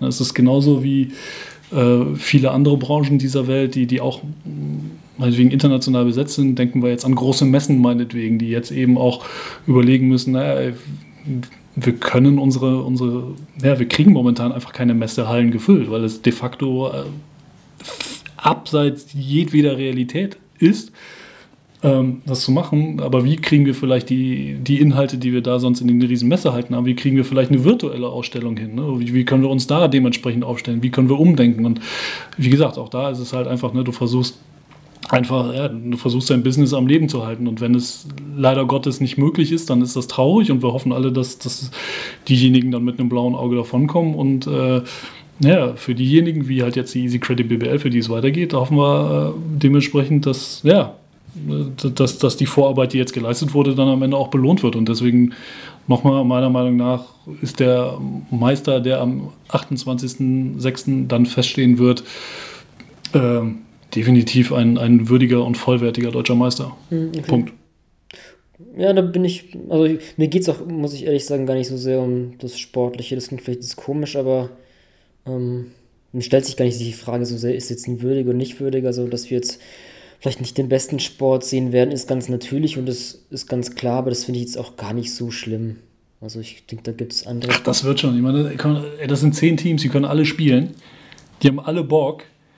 Äh, ich glaube, wir, glaub, wir werden guten Basketball sehen. Okay. Definitiv. Gar keine Frage.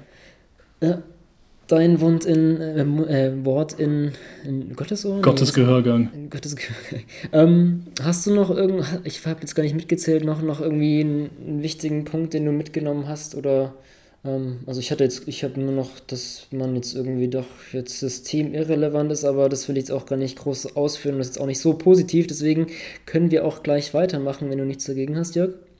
Ja, ich hätte, ich hätte noch einen letzten Punkt. Ja. Ähm, tatsächlich ähm, ja auch so ein bisschen angelehnt an die Wohnzimmerspiele.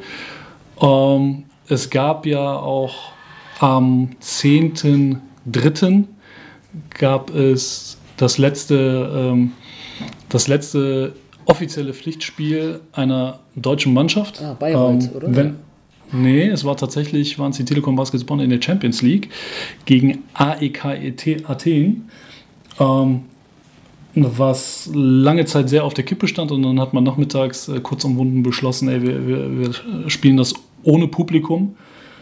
Und ähm, naja, dann, dann sitzt du da, also Journalisten waren noch zugelassen und dann sitzt du da in dieser Halle und es ist purer Basketball. Das klingt blöd und wird keiner verstehen, der nicht selber mal gespielt hat oder einfach Basketballer ist, aber es ist einfach, es ist so pur und so roh und es ist ein totaler Genuss, weil du einfach alles hörst. Ne? Du hörst nicht nur das Quietschen der Schuhe auf dem Parkett, du hörst, du hast, du hörst den Hardcore-Trash-Talk, du hörst einfach, wie die, wie die Jungs ganz normal miteinander reden. Und das ist für viele sicherlich eine fremde Welt und was ich mir vorstellen könnte und was ich hoffe, dass die Kollegen von Magenta Sport es umgesetzt kriegen, dass du genau diese Stimmung, diese, ähm, diese, diese Emotionen und, und dieses Basketballgefühl irgendwie, ähm, was ja auch erst durch die leeren Ränge äh, transportierbar gemacht wird, weil du es einfach sonst überhaupt nicht mitbekommst, weil der Fokus ganz woanders liegt und weil durch die Geräuschkulisse auch viel dann, dann verschluckt wird, ähm, dass das in die Wohnzimmer transportiert äh, wird und, und die Leute nochmal feststellen, gerade auch die, die vielleicht Basketballpublikum sind, aber keine Basketballer sind, dass die feststellen, dass da einfach nochmal eine ganz andere Ebene ist, äh, innerhalb dieses Sports, die, ja, die einfach einzigartig ist. Hm. Ja, es, ja. Also auch, wir haben auch so überlegt, dieses Spiele ohne Zuschauer, also das gehört natürlich einfach dazu, das müssen wir gar nicht, gar nicht diskutieren, aber dann auch so gedacht, okay, Basketball als Sport passiert ja einfach so viel. Also ich glaube, die, die ja, Basketball, ja, nicht nur Nerd, Fans, Nerds, Experten, die wissen es auch so und die, die werden da wahrscheinlich auch so genug entertained. Insofern werden da du einfach de, dem Sport an sich, das, das 5 gegen 5, Offense gegen Defense, ähm, individuelle Klasse und, und taktische Sachen, was Basketball einfach, wenn wir es mal runterbröseln, einfach ja auszeichnet, innerhalb wirklich kurzer Zeit, viele Entscheidungen, wirst du genauso unterhalten. Ob dann jetzt der, falls es so sein sollte, dass jetzt, äh, weiß ich nicht, ein, ein Fernsehzuschauer, der Sport interessiert ist, aber nicht so viel Basketball gucken, da mal eben so reinzeppt, falls es doch vielleicht in den öffentlichen, rechtlichen kommen sollte.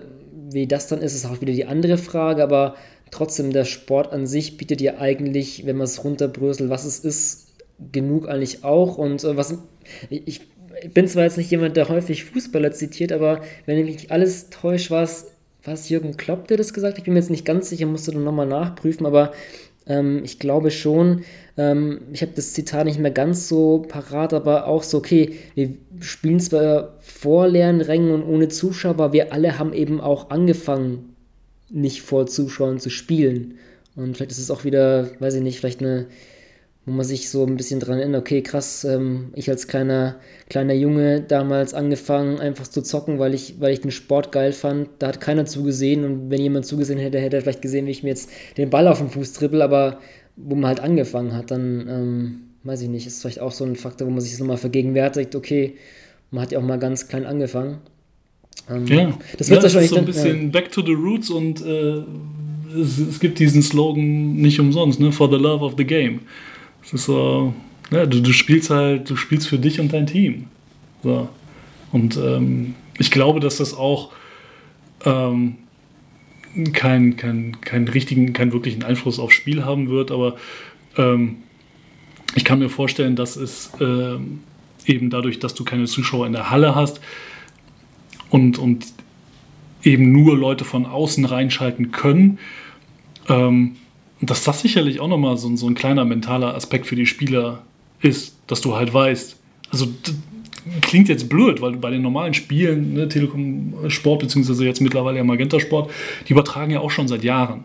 Jedes Spiel. Ne, du, bist, du bist immer unter Beobachtung. Aber es ist einfach, aber zu wissen, dass du quasi, also es ist niemand in der Halle, aber trotzdem wirst du beobachtet. Das hat so ein, so ein bisschen was von Big Brother.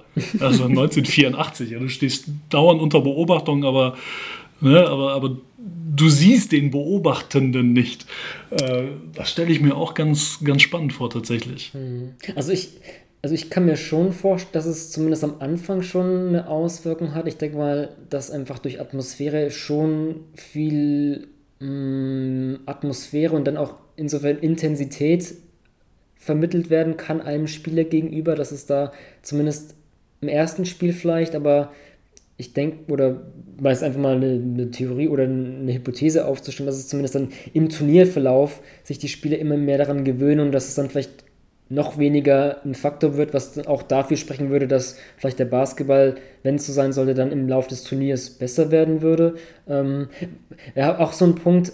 Ich bin aber auch dann sogar gespannt auf diese leise Atmosphäre, weil da bin ich dann vielleicht auch wieder zu sehr Basketball-Nerd, wenn ich mir dann einfach vorstelle, okay, jetzt ne, geht die kommt, Offense geht über die Mittellinie, sagt was an und dann kommt das erste Pick and Roll und dann hörst du halt einfach die Spieler hoffentlich so laut genug kommunizieren, dass du so einen Einblick bekommst, wie denn so die Kommunikation in der Defense ist, was die denn da machen, wie die kommunizieren untereinander, das bekommst du ja so gar nicht mit selbst in der Halle, wenn es wirklich richtig laut ist, ist es schwierig, aber am, am, Bildschirm ist es ja wirklich schwer, da irgendwas mitzubekommen, wie denn diese Kommunikation innerhalb der Teams ist oder auch so ein bisschen von mir aus gerne ein bisschen Trash-Talk, finde ich auch ganz lustig. Oder wie ist die Kommunikation zwischen Spielern und Schiedsrichtern? Da ist nicht auch die Frage, okay, hat dann Spieler oder Trainer das im Hinterkopf, dass mal so gehört wird und die sind ein bisschen mh, mm, ähm, eingeschränkt in dem, wie sie vielleicht irgendwie rüberkommen wollen.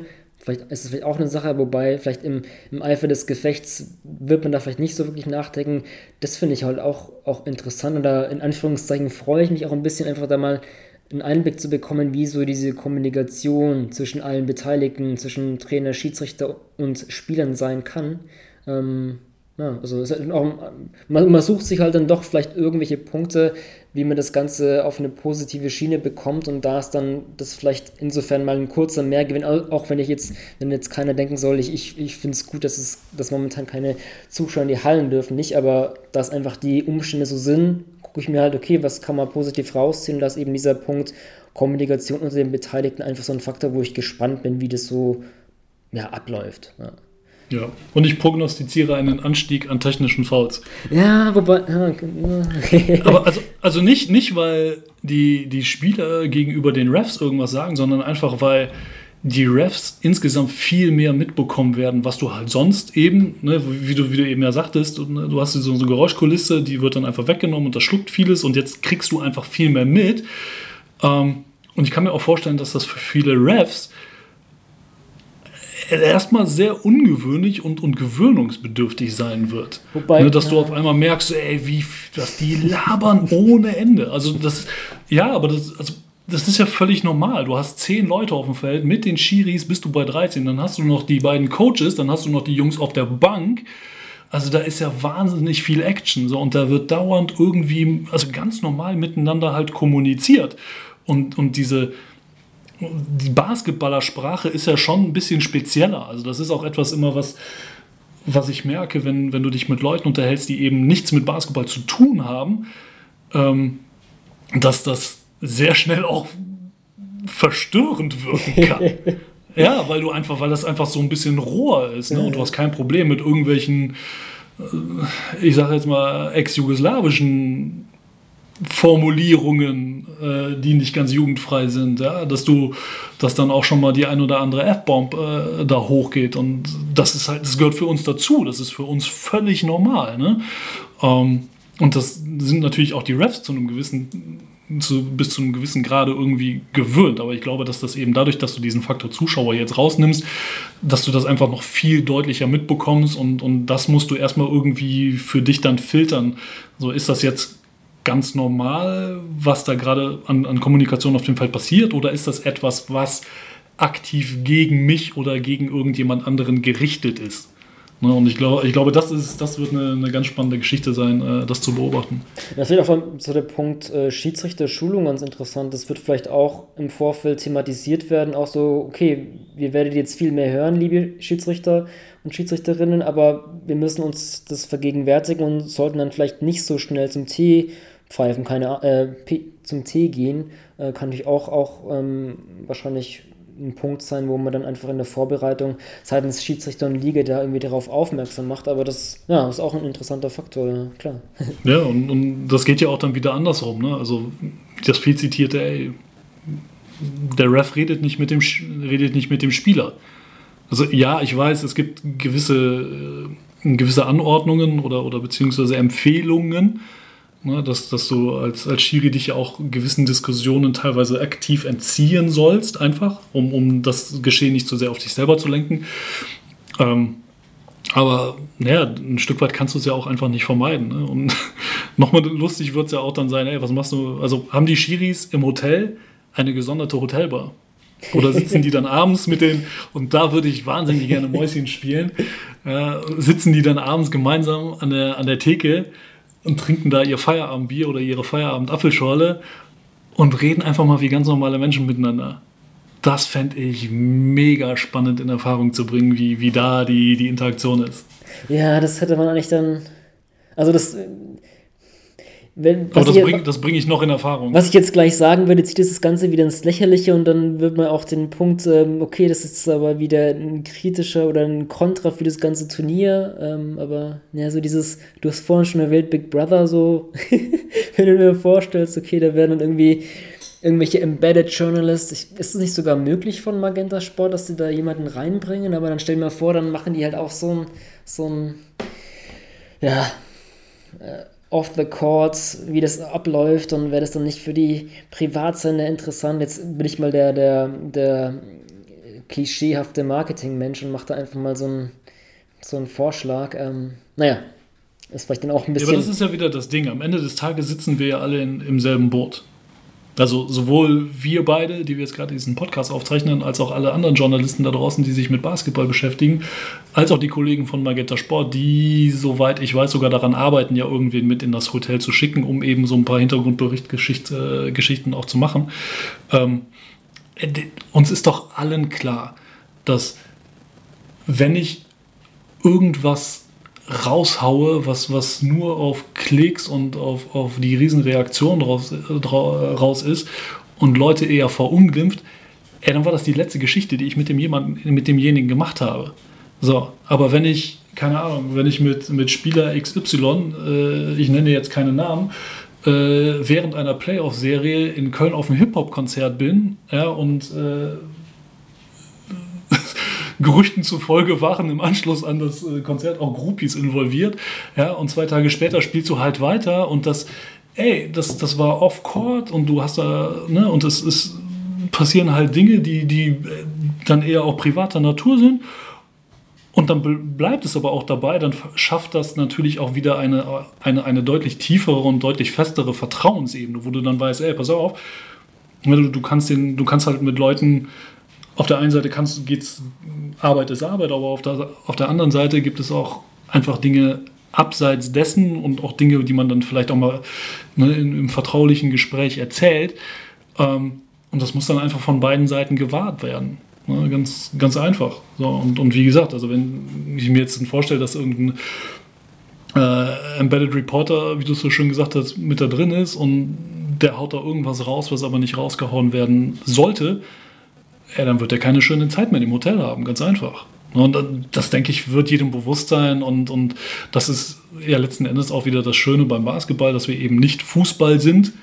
Ja, da geht es halt nicht einfach nur darum, äh, also ich sage jetzt, ist jetzt auch ein bisschen überspitzt formuliert, aber da geht es halt nicht darum, einfach nur den, den größten Effekt zu erhaschen, sondern ähm, Ne, dafür, dafür ist Basketball dann letzten Endes viel zu familiär und dafür kennt man sich dann auch innerhalb dieser Basketballwelt einfach zu gut. Hm, ja, ja. Also, ja, wir sind jetzt immer noch bei unserem ersten Punkt und haben schon die Stundenmarke, aber das zeigt vielleicht auch, wo dieses ganze Turnierkonzept ja doch irgendwie viele Anknüpfungspunkte hat, wo man irgendwie ja, drüber reden kann, kreativ sein kann. Vielleicht sind wir am Ende, weiß ich nicht, kann mir auch vorstellen, nach den drei Wochen dieses, dieses Format, vielleicht finden, findet man das auch voll geil und denkt sich, ach so, auf, auf Club-Ebene so ein Turnierformat hat irgendwie was. Also irgendwie, je länger die Zeit voranschreitet, desto, weiß ich nicht, eher überlege ich mir, okay, das, das kann, das ist irgendwie auch, hat irgendwie was. Ähm, ich weiß nicht. Naja. Ja, jetzt stell dir vor, du machst sowas vielleicht, ähm, ist jetzt sehr roh und, und sehr ne, from the top of my head, ähm, in der Fieber, in der Länderspielpause meinetwegen. Oder in, in irgendeinem anderen Fenster, wo du, also wir haben ja, ja jährlich haben wir ja das Problem, dass irgendwie am Ende der regulären Saison sich die Spiele häufen, ne, weil, weil Spiele verlegt werden müssen und so weiter und so fort. Und dann hast du am, am, in, den, in den letzten zwei, drei Wochen vor den Playoffs hast du dann eine, eine wahnsinnig hohe Belastung in der Mannschaften, wo du sagst, naja, warum kriegt man es da nicht hin, irgendwie den, den Spielplan so ein bisschen zu entzerren? Und äh, vielleicht, ne, da sind wir wieder bei den Learnings, und vielleicht ist eben dieses Turnier ein Ansatz, dass man sagt, ey, vielleicht kriegt man es ja zukünftig hin, sowas, also in, in kleineren Schüben irgendwie zwischendurch mal in die Saison zu integrieren, um dann mittel- und langfristig äh, den Spielplan aber zu entzerren. Hm. Weißt du, wie ich das meine? Ja, also man muss auf jeden Fall, also die Zeit momentan ist ja eh eine Outside-the-Box-Thinking-Zeit, sage ich einfach mal. Und, ähm ja, also Wäre zumindest mal eine, eine, eine Idee oder etwas, worüber man sich ja Gedanken machen könnte. Ähm, ja, ob das jetzt dann später in der Umsetzung realistisch ist oder nicht, steht auf einem völlig anderen Papier. Aber äh, wenn man feststellt, hey, das, das ist etwas, was sich eventuell irgendwie weiterentwickeln lässt, ja, dann top. Und wenn halt nicht, dann äh, gut, dann, dann, äh, dann halt nicht. Aber dann, dann hat man es zumindest mal versucht oder hat man, hat man es zumindest mal angedacht. Ne? Ja, ja, ja. Ja, lass uns mal das, die Line-Up abschließen. Vielleicht an die Leute da draußen. Ähm, ja, habt ihr auch irgendwelche Takeaways aus der basketballlosen Zeit? Äh, lasst uns gerne wissen. Ähm, Jörg, ich habe zur kurzen Auflockerung ähm, noch eine kurzes, ein kurzes Zwischending. Eigentlich sind ja so Trivia-Sachen immer was von den Kollegen von Magenta Sport in ihrem Podcast, aber da wir auf Basketball.de auch seit kurzem ein paar, paar Quizze haben, sei es über. Oh, ich hab's noch nicht gemacht, Mann. Komm sei es über Dirk Nowitzki, Michael schaut natürlich nach Les Dance, gibt es uns auch, nachdem die Saison ja ähm, fortgesetzt werden wird, dachte ich mir, erstelle ich mal ein Quiz zur bisherigen Saison. Also es gibt hier auch ganz normale Fragen, wo man einfach Spieler nennen, aufzählen muss, als auch die beliebten Multiple-Choice-Frage mit 15 Fragen im Stile von Wer wird Millionär. Jörg, ich habe nur eine Frage rausgepickt. Du kriegst sogar Antwortmöglichkeiten, das ist nicht so schwierig dann. Das ist nett. ähm, okay, bist du bereit? Immer. Welcher Spieler hält mit 35 Punkten den Saisonrekord? Kian Anderson, Kadeen Carrington, Soran Dragic oder Ricky Paulding? 35 Punkte, Saisonrekord, Kian Anderson, Kadeen Carrington, Soran Dragic oder Ricky Paulding? Ricky war es nicht, soweit ich weiß. Ich versuche jetzt auch nicht Zeit zu schinden, um es nebenbei zu googeln. Ne? äh, Ricky war es, glaube ich, nicht. Dean Carrington, glaube ich, auch nicht. Kian Anderson, ist der nicht in dem einen Spiel so amok gelaufen? Oder Dragic? Ah, ich sag Kian Anderson. Bing, bing, bing, bing. Ja, korrekt. Kian Anderson. Stark gegen Frankfurt waren es 35 Punkte. Ähm, genau, das ist so eine der Fragen, die ähm, in dem Quiz gestellt werden. Ähm, ja, schaut da gerne mal rein. Vor dem Turnierstart werde ich auch noch eins zur BBL-Historie erstellen. Ähm, aber für dahin erstmal zur Saison 2019, 2020. Dann, Und das Schlimmste ist, ja. wir werden Kian Anderson leider nicht in München ja, sehen. Stimmt. Das ist vielleicht auch ein guter Punkt, ähm, um eigentlich den großen Block zu machen, den wir vielleicht jetzt ein bisschen kleiner halten müssen. Auf der Mainstage alles, was das Turnier betrifft. Ähm, Jörg, Kian Anderson spielt nicht für die Göttinger. Wir können gerne da ein bisschen drüber sprechen. Weiß ich nicht. Neuverpflichtungen, Kader, erster Ausblick. Ähm, ja, entscheide gern du, wo wir da so ein bisschen ansetzen. Interessanteste Neuverpflichtungen, Ismet Akbina jetzt zu München. Was dir als erstes in den Kopf kommt, vielleicht was, was jetzt wirklich die Teams und Spieler und Kader betrifft, was, was brennt dir auf dem Herz? oh, eine Menge, eine Menge. Ähm, wir haben zwei spannende Fünfergruppen. Ne? Einmal mit München, Kreisheim, Oldenburg, Göttingen und Ulm, beziehungsweise dann in der Gruppe B Ludwigsburg, Berlin, Fechter, Bamberg und Frankfurt. Ähm, alles Teams, wo du, ja, wo, wo man sagen kann, hey, da, da, kann echt jeder jeden schlagen, weil einfach die, die Voraussetzung ähm, ja so besonders ist jetzt. Ne? Ähm, ich habe mir tatsächlich mal die die Mühe gemacht und ähm, die zehn Teams rausgefiltert und habe geschaut, wie haben die denn jetzt im bisherigen Verlauf untereinander gespielt, beziehungsweise wie haben denn die, die jeweiligen fünf Teams innerhalb der Gruppe bislang gegeneinander gespielt. Und äh, ähm, ja, das, das ist tatsächlich ganz interessant, weil du halt ne, eben mit, mit Göttingen unter anderem halt eine Mannschaft in der München-Gruppe hast, die naja, München theoretisch zweimal geschlagen hat. Gruß an Peter Koponen und Maudolo. Ähm, ne, und, und auf der anderen Seite hast du dann in der, in der Gruppe B ähm, mit, mit Frankfurt eine Mannschaft, die in der sagen wir jetzt abgelaufenen regulären Saison, ja, ne? in, der, in, der, in der alten Saison 1920, ähm, gegen die anderen Teams aus der, aus der Frankfurter Gruppe 0-6 gegangen ist. So. Ähm, wo Frankfurt, äh, ja, leider Gottes, äh, so das, das, das große Frankfurter Problem dieses Jahr hatte, äh, dass sie halt einfach vorne keinen Rhythmus gekriegt haben und, und noch nicht mal im Schnitt 70 Punkte erzielt haben. Ne? Ähm, ob das jetzt in dem Turnier besser wird, bleibt abzuwarten, das ist definitiv klar, aber ähm, und darauf könnte mich gerne festnageln, ist, dass Frankfurt auch keine 82,5 Punkte mehr kassieren wird, weil sie jetzt eben mit Jorman Polasport Solo noch eine Defensivklette für das Turnier verpflichtet haben, der dann mit Tess Robertson sicherlich, äh, ja, wenn nicht sogar das stärkste defensive Backcourt-Duo äh, der Liga bilden wird. Und äh, das Spannende einfach, so sehe ich es, ähm, in beiden Gruppen ist, naja, du hast vier Spiele und du, du, du musst halt einfach gucken, dass du schnell irgendwie reinfindest. Ne? Wenn du das erste Spiel verlierst, hast du im zweiten Spiel direkt richtig Druck. Ähm, auch wenn wir wissen, naja, ne, es kommen eben vier Teams weiter, aber, aber trotzdem, wenn du, wenn du einfach mit einer Niederlage da reinstartest, ist halt erstmal ein, Pack, äh, ja, ein Päckchen, was du dann zu tragen hast. Mhm.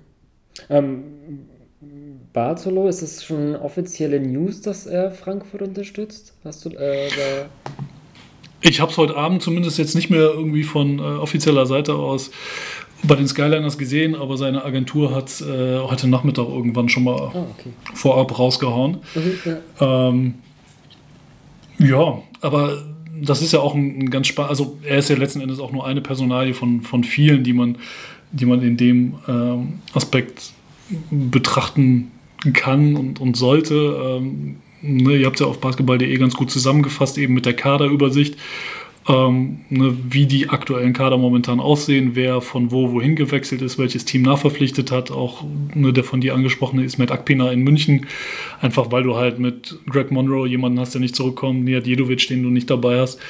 Ähm, Ne, und auf, auf der anderen Seite dann aber auch ja, tatsächlich jemanden, beispielsweise, da sind wir wieder bei Göttingen, ne, mit einem Dylan Osetkowski, der der eben halt jetzt nicht mehr für Göttingen auflaufen wird, sondern äh, dann auf einmal jetzt äh, ja, bei Ulm mit tut. Ja, das war auch, ja. äh, war ich auch überrascht. Ich, hab, ich bin, bin, mir jetzt noch nicht ganz klar, ob das dann jetzt eine offizielle der zwei Nachverpflichtungen ist oder ist das keine, weil er ja, wie wir jetzt erst gelernt haben, einen Vertrag in Ulm unterschrieben hat, dann ausgeliehen worden ist und wenn jetzt er nicht mehr in Göttingen ist, weil diese Ausleihoption abgelaufen ist, er jetzt wieder in Ulm unter Vertrag ist und deswegen keine Nachverpflichtung. Ich habe da jetzt noch nicht weiter recherchiert oder nachgefragt, aber der, der Punkt kam mir jetzt vor kurzem. Ist es eigentlich eine offizielle Nachverpflichtung? Bin mir da Müsste eine offizielle Nachverpflichtung sein, weil selbst wenn du einen Vertrag ursprünglich bei Ulm unterschrieben hast, bist du als Spieler bei der BG Göttingen gemeldet und ah, das okay. müsste letzten Endes zählen. Hm. Ja, ja.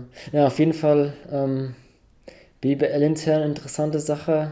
Ja, bei Göttingen, wenn wir so ein bisschen die Kader betrachten, finde ich diesen Aderlass von, von Keen Anderson und Dylan Ossetkowski zu jetzt Leon Williams und ähm, Gito Kok, ich weiß leider nicht, wie man ausspricht, den Johan Royakas ja auch schon von gemeinsamer Zusammenarbeit bei einer niederländischen Nachwuchsnationalmannschaft kennt, finde ich schon, muss ich schon zugeben, weil Leon, Anderson, äh, Leon Williams kennen wir schon in der Liga, da finde ich dieses, das schon eine hohe Diskrepanz, muss ich sagen. Da bin ich gespannt, wie Göttingen das auf, auffangen will. Ähm, ja, ja so diese, diese wir waren uns ja auch einig, dass das ja. Osetkowski definitiv in diesem Göttinger Konstrukt äh, eine der tragenden Säulen gewesen ist. Und gerade auch in, in, Kombination eben mit so einem ähm, in Anführungsstrichen äh, verrückten Kian Anderson, der dir einfach auch mal wie wir eben gelernt haben, 35 auflegen kann. Ja, und gegen also Bayern ja übrigens 27, ähm, wo du ja. gerade äh, angesprochen hast, dass sie mal München geschlagen haben, aber jetzt fällt der halt weg mit seinen 27 Punkten gegen Bayern. Ja, also viel, viel wird da definitiv ähm, bei, den, bei den zwei Fünfergruppen darauf ankommen, ähm, auch naja, wie, wie, passen, wie passt deine Line-Up zu dem, was, was der Gegner da aufs, aufs Feld wirft. Ja, und ähm, da, da wird es auch ähm, dann natürlich spannend sein zu sehen, naja, wie, was passiert jetzt gerade in, in Kreuzheim, was ja eine der, der schönsten Geschichten der bisherigen Saison gewesen ist, die jetzt einfach mit, mit Jan Spahn und Aaron Jones einfach zwei Jungs haben, die, die nicht mehr mit am Start sind. Und Quincy Ford auch nicht. Wie, es war ja so ein Aber Ford ist, soweit ich weiß, dann doch zurückgekommen, meine Nee, das war so ein Hin und Her. Erst Agent, Jetzt doch wieder nicht? Ja, erst hat er über den Agenten, er wird nicht spielen, dann persönlich, er spielt doch und dann hat man gesehen, während des Trainings, dass, äh, ich weiß das genaue Zitat nicht, aber einstellungsmäßig das nicht wirklich passt und dann der Vertrag doch aufgelöst wurde. Also stand heute Montagabend, wer weiß, was noch passiert, aber... Ich wollte gerade sagen, Dienstagmorgen lesen wir wieder, er ist wieder am Start. Ja, nee, aber es ist soweit, also das, das glaube ich, dürfte jetzt doch mal endgültig sein. Also ich finde das auch ein krass, weil Aaron Jones finde ich auch für die Kralsheimer Offensive so als dieser, das ist ja doch auch eine Pick-and-Roll-Offense und um, ähm, wirklich der prädestinierte Blocksteller, Abroller und dann auch wirklich Empfänger dieser geilen Alley Hoop Anspiele, vor allem von Dwayne Russell. Da ist halt dann doch Marvin Ogunsibe, den sie nachverpflichtet haben, oder auch jetzt Dian Kovacevic, der jetzt viel mehr Minuten sehen muss, sind das halt schon andere Spielertypen. Ich denke mal, da wird für die Kralsheimer Offense ist in meinen Augen ist das schon eine große Schwächung. Ich muss auch jetzt gerade, wenn man so ein bisschen über Basketball und Pick and Roll Offense spricht, auch muss ich feststellen, wie ungewohnt es ist, über sowas zu sprechen nach zwei Monaten. Ähm, ja, äh, ganz kurz nur dazu. Muss man sich auch erst wieder dran gewöhnen. ähm, ja, deswegen ist halt dieser Faktor, wenn wir so ein bisschen über Schlüssel für ein gutes Turnier abschneiden, ist halt, liegt einfach auf der Hand wie hast du dein Team irgendwie halten können. Und wenn wir jetzt vielleicht bei der Gruppe A sogar bleiben, haben wir ja doch, ja, viele Teams, die wirklich Abgänge zu verzeichnen haben, bis auf Oldenburg. Ähm, da war zwar auch zu lesen oder ist jetzt auch offiziell, dass ein Justin Sears und Kevin McLean nicht beim Turnier auflaufen werden, aber es gibt zum einen keine Nachverpflichtung, zum anderen haben sie auch einen großen Kader und hätten da eh dann gucken müssen, welche zwölf Spieler da wirklich in diese Rotation sollen. Und da wäre es dann auch darum gegangen, einen ausländischen Akteur aussetzen zu lassen. Aber ansonsten ist ja einfach die wirklich, die, die Schlüsselspiele in Oldenburg, die haben wir, die, ja, die, die bleiben und vielleicht auch so der Punkt, okay, ne, wir haben es vorhin schon angeschnitten, unterschiedliche Voraussetzungen, je nach Ländersache soweit ich weiß, dürfte doch da Niedersachsen, was auch sogar schon so Kontakttraining betrifft, da relativ früh ein Go gegeben haben, wenn mich nicht alles täuscht. Ähm, das ist, ist fast wieder so eine, eine Politiksache, wo man sich als Basketball-Journalist ähm, beschäftigen muss, aber ich meine zu wissen, dass es relativ früh vonstatten ging. Und das ist dann vielleicht auch wirklich ja wieder so ein entscheidender Faktor, wenn wir jetzt so ein bisschen über die Schlüssel sprechen. Ähm, von daher ist vielleicht Oldenburg so ein Team, das, das weit gehen könnte, kann ich mir schon vorstellen beim Turnier. Ja, ja, also Oldenburg ist ja in der Tat ein Team, über das wir schon öfter gesprochen haben und sie, sie haben halt einfach wahnsinnig viele Teile, die es braucht, um guten Basketball zu spielen. Ne? Ähm, tatsächlich auch ein Gedanke, der mir noch kam äh, zu Oldenburg in Kombination mit Fechter dann, war, ähm, weil es auch immer mal wieder Thema war, naja, du kannst halt jetzt in der Vorbereitung, wie willst du, also du Testspiele, wie willst du, Test, wie willst du Testspiele machen? Das ist halt eigentlich, also ist ja unmöglich. Äh, und dann kam mir tatsächlich der Gedanke, ob, warum eigentlich nicht Oldenburg und Fechter, weil die befinden sich alle in so einer Semi-Quarantäne, ja auch jetzt schon. Äh, also die, die Jungs pendeln ja tatsächlich zwischen ne, den eigenen vier Wänden und der Halle hin und her und machen ansonsten nicht, nicht wirklich viel, werden regelmäßig getestet. Dementsprechend hast du da ja auch zwei Bubbles. Warum sagst du nicht, ey, wir machen aus zwei Bubbles, machen wir mal eine und, und, und testen einfach. Ne? Ähm, keine Ahnung, ob das das Hygienekonzept der BBL zulassen würde. Ja. Ähm, ich würde jetzt erstmal sagen, nee, das können wir nicht machen. Dann wäre es auch wieder ein krasser Vorteil, nur weil sie ein paar Kilometer ähm, in der Nähe wohnen, dann hast du dann, keine Ahnung, Berlin, die dann kein Team in der Nähe haben. Ähm, aber ja, klar, interessanter Punkt. Wobei dann, wo, wo, wo du es jetzt gesagt hast, habe ich mir jetzt auch gedacht, bei Fechter ist halt wirklich, die haben ja wirklich nur zehn Spieler. Da war ja auch die Meldung, dass auch teilweise von der Nachwuchsriege einfach aus ja, beruflichen oder universitären Gründen das nicht geht. Und dann sind die dann auch anscheinend nicht in jetzt in dem in den Bubble, wie wir es jetzt nennen, wo sie halt auch, also du musst ja auch, vielleicht für die Zuhörer, die sich noch nicht so mit diesem Hygienekonzept beschäftigt haben, ist es ja auch so, klar, die sind dann während des Turniers in München in diesem Quarantäne-ähnlichen Zustand im Hotel, aber auch jetzt davor schon natürlich ähm, mit wenig Kontakt und du musst ja dann, haben ja auch Teams jetzt schon ihr, auch einen größeren Kader bekannt gegeben, der eben auch dann getestet wird. Dann gibt es eben auch halt in vielen Standorten Nachwuchsspieler, die in dem Trainingsbetrieb mitmachen, was dir auch dann wichtig ist, wenn vielleicht dann der eine kann erst ein bisschen später kommt oder der ist vielleicht noch nicht ganz fit und der kann noch nicht ganz das jetzt von, äh, von möglichen Kontakttraining durchgeht, aber in Fechter hast du, glaube ich, wirklich nur diese zehn Spieler. Ich weiß nicht, ob dann, ob dann Frederik Kramp als Athletiktrainer, der ja schon auf dem ein oder anderen Champions League Spielberichtsbogen stand, da doch ein bisschen mehr mitmachen muss, keine Ahnung. Ähm, Wer weiß. ja, es, es, es, gibt viele Athletiktrainer äh, bzw. Physiotherapeuten äh, bei deutschen Mannschaften, die international gerne mal aufgelaufen wären. Vielleicht gibt es ja dann jetzt in, in München die Chance. Nein, aber in, in Fechter ist es auch definitiv so. Ähm, ich hatte noch Kontakt mit dem, mit dem Kollegen Jörn Bente. An dieser Stelle beste Grüße nach Fechter, ähm, der gesagt hat, wir nehmen, also Stand jetzt nehmen sie halt auch keinen irgendwie aus diesem NBBL-Konstrukt mit nach München.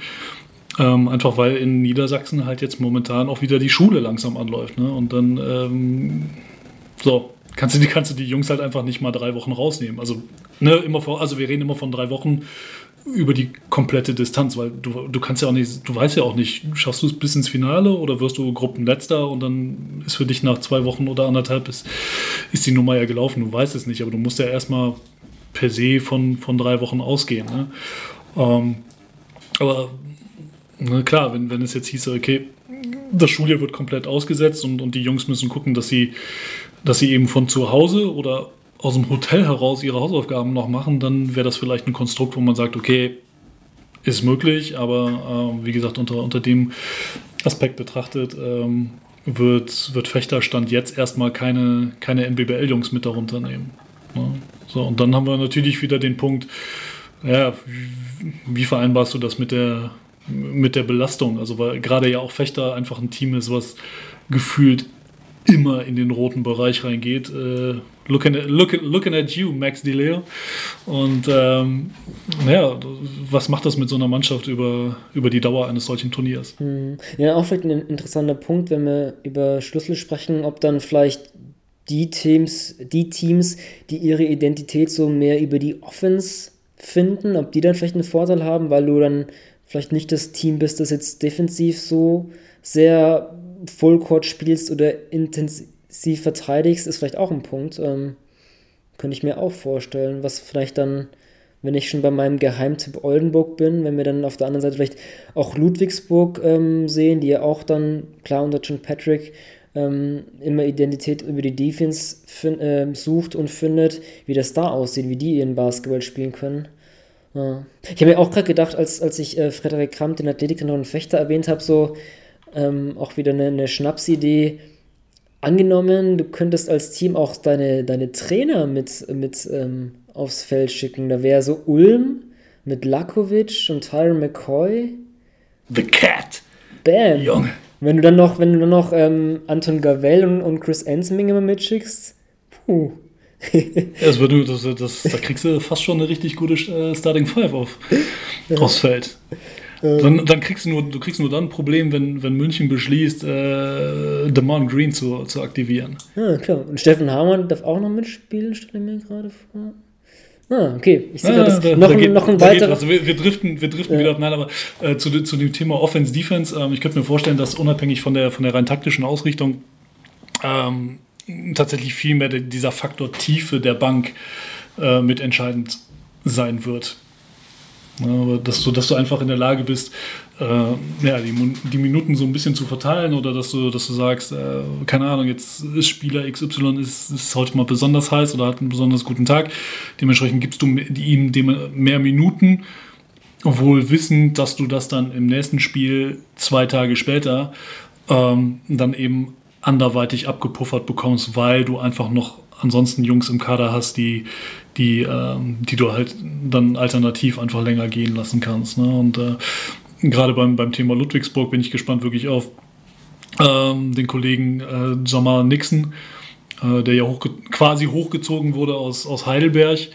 Ähm, Ludwigsburg ja auch schon, schon immer auch ein Pflaster gewesen, was, was sich gerne mal an Zweitligaspielern äh, orientiert und, und den Jungs da eine, eine Chance gibt. Und, und Nixon ist definitiv einer, der der in der Pro A richtig, richtig Alarm gemacht hat für Heidelberg und äh, für den das jetzt natürlich eine, eine tolle Chance ist, äh, im zarten Alter von 31, ähm, ja, ne, dann, dann jetzt eben bei den, bei den großen Jungs mitzutun. Ähm, kann mir vorstellen, dass, dass der den echt, echt ordentlich gut tun wird. Ich glaube nicht, dass er äh, Kadeen Carrington wird ersetzen können, aber ich glaube, dass das jemand ist, der, der auch keine Scheu davor hat, ähm, einfach aufs, aufs Feld zu gehen, weil der schon lange genug dabei ist und ja, halt einfach spielen kann. Okay, also ich hab, muss jetzt zugeben, dass ich jetzt nicht so oft im Schirm habe um sein so Spielerprofil. Also ne, bei, bei Ludwigsburg so Kadeen Carrington als MVP-Kandidat fehlt auch, auch Konzi Konga als, als Backup, also auch zwei Spieler, die wirklich halt die meiste Zeit auf der 1 gespielt haben, fallen weg. Jetzt haben sie mit Samal Nixon, den du erwähnt hast, und auch jetzt Tavon Myers aus Gießen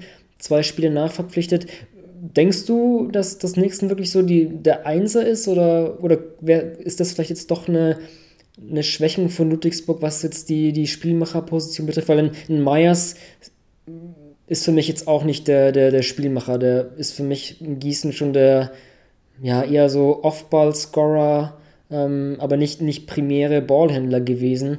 Deswegen frage ich mich bei Ludwigsburg, ob da vielleicht doch die Eins eine große Schwächung sein kann. Also du, oder, oder kannst hm. du zu Nixon ein bisschen also, mehr sagen? Ich sag mal so, zwischen, zwischen Myers und Nixon sehe ich Nixon deutlich mehr als Einser als, mhm, äh, ja. als Myers. Ähm, naja, wie gesagt, also auf der einen Seite, wie gesagt, der, der Junge ist schon lange genug dabei und kann, kann spielen. Die Frage ist aber, dass eben auch von Pro A jetzt auf BBL-Level gehoben bekommt und, und da auch effektiv in der Lage ist, wirklich die, die 1 ähm, effektiv zu laufen. Ja, ansonsten, du hast es angesprochen, ich glaube, dass in diesem Zusammenhang tatsächlich der Wegfall von Conti Conga jetzt äh, echt schwer ins Gewicht fällt, ne? weil du einfach einen gestandenen Veteran da hast, ähm, der einfach fehlt, ne? der, der seine Rolle genau kennt, äh, der, der sich offensiv auch damit zufrieden gibt, die Pocke über die Mittellinie zu bringen, auf den Flügel zu spielen, dann stellt Konsti sich in die Ecke und lötet dir den Dreier rein, wenn er da mal die Kugel bekommt. Ne? Und ansonsten hasselt er die halt in der Defense. Ähm, ja, aber du, du hast, ja, die Frage ist, äh, ne, wie viel, wie viel Point Guard äh, kriegt Marcus Knight aus sich raus?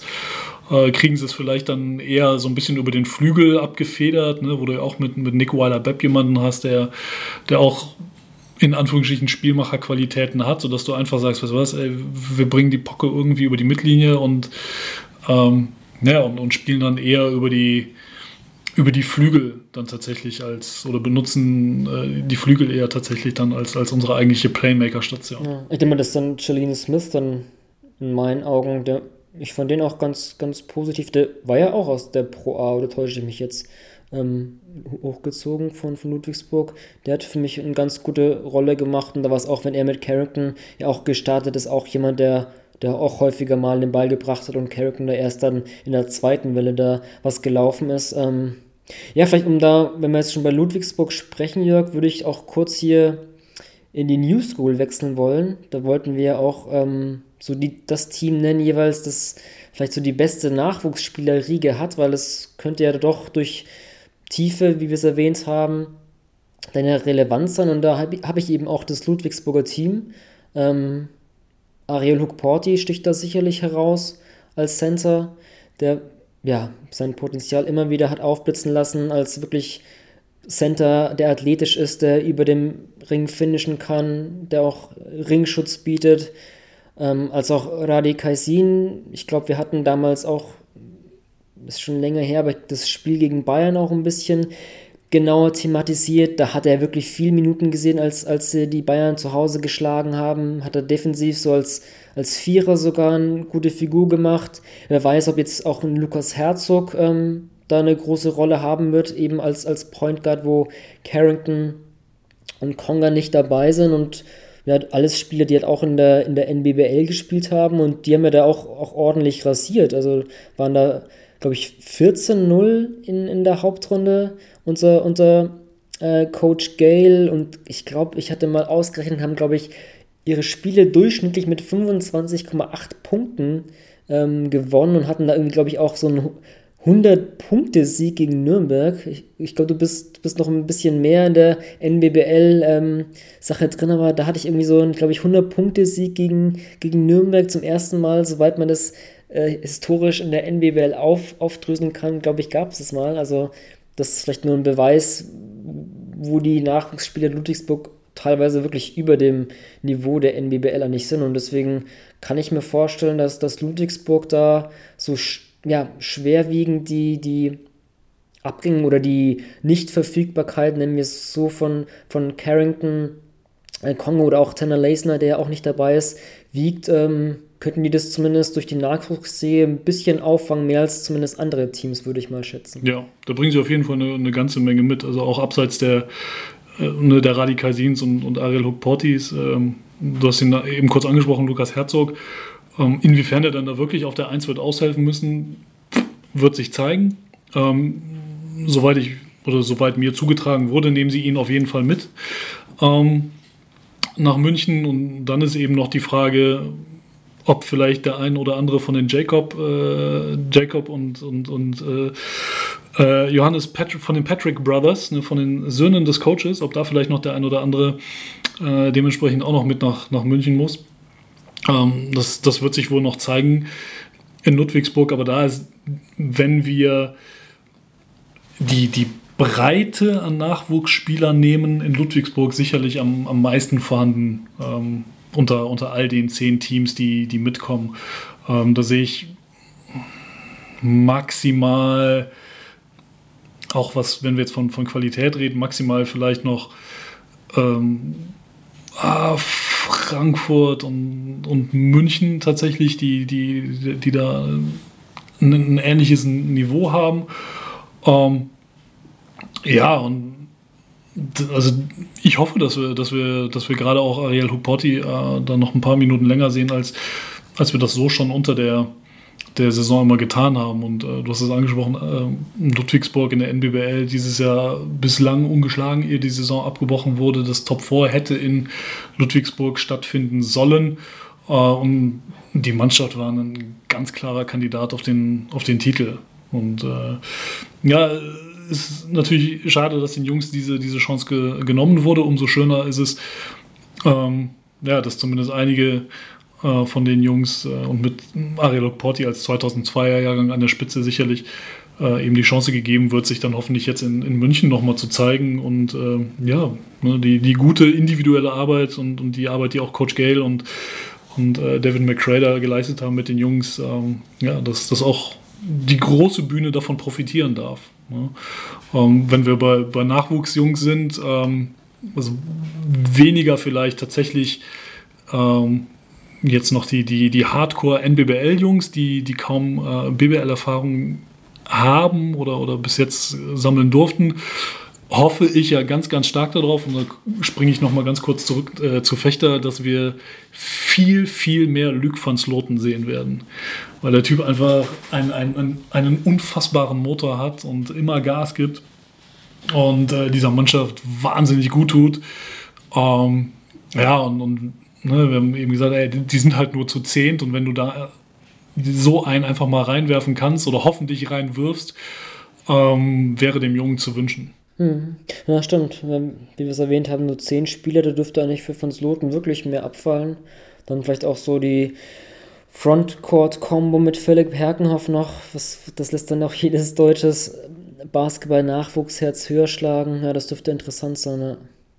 Ja. Vielleicht auch da ganz kurz, wenn wir bei Fechtern noch kurz wieder von der New School zurückgehen ich hatte mir auch so überlegt, okay, Neuzugänge oder Turnierverstärkungen, das heißt jetzt mal vielleicht nicht die Spieler, die wir schon in der BBL kennen, sondern Spieler, die so aus dem Ausland kommen, bin ich vielleicht auch mal auf den Jaroslav Siskowski gespannt. Ich dachte mir auch, so unter Pedro Kayes haben wir ja doch in den jetzt eineinhalb Jahren, fand ich immer so, ne, Spieler TJ Bray, Austin Hollis, ähm, Seth Hendricks oder auch in dieser Saison Steve Vesturia, Spieler, die jetzt nicht die Frischlinge, so College-Profi-Niveau, sondern halt schon ein paar, paar Saisons in Europa oder allgemein in der Profikarriere abgerissen haben, aber trotzdem dann in Fechter nochmal einen großen Schritt gemacht haben. Ähm, da bin ich mal unter ja, Ziskowski gespannt, ähm, was wir von dem sehen können. Also auch so ein, also nicht, nicht ich denke mal nicht so ein Spielmacherflügel, sondern eher so ein Dreier, Vierer, vielleicht eher sogar Vierer.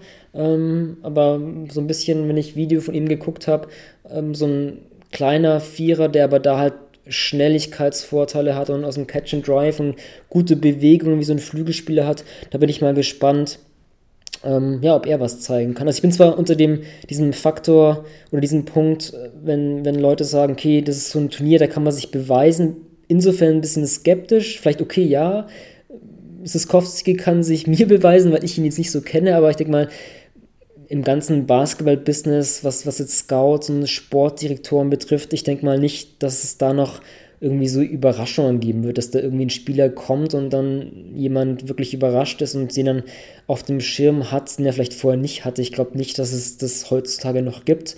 Ähm, ja, zumal die, Mann, zumal die, ja. die Teams auch nächste Woche ähm, die Mannschaftsmeldebögen abgeben müssen und spätestens dann ähm, ist die Katze ja aus dem Sack. Hm, ja. Nee, oder auch allgemein ja. so, also denke mal auch so einfach, dass es einfach durch diese besondere Situation wird, da kann ich mir nicht vorstellen, wenn jetzt ein Spieler das heißt, irgendwie vielleicht enttäuscht oder groß auftritt, dass man das irgendwie aufgrund dieser besonderen Gegebenheiten so sehr auf die Goldwaage legt, dass man jetzt diesen Punkt irgendwie sich groß beweisen, sehe ich halt jetzt irgendwie bei dem Turnier, muss ich zugeben, nicht. Vielleicht für den, für den Fan oder auch für mich jemanden, der jetzt einen Spieler nicht so kennt, vielleicht schon, aber wirklich, was ja relevant ist, einfach für das Basketball-Business sehe ich eigentlich weniger. Bin ich, bin ich völlig bei dir. Ähm, ne, die, die Teams kennen sich und äh, viel wird eben auch einfach wie gesagt, glaube ich, gerade in der, in der Gruppenphase darauf ankommen, ne, wie, wie, passt das von den, wie passt das von den Matchups her.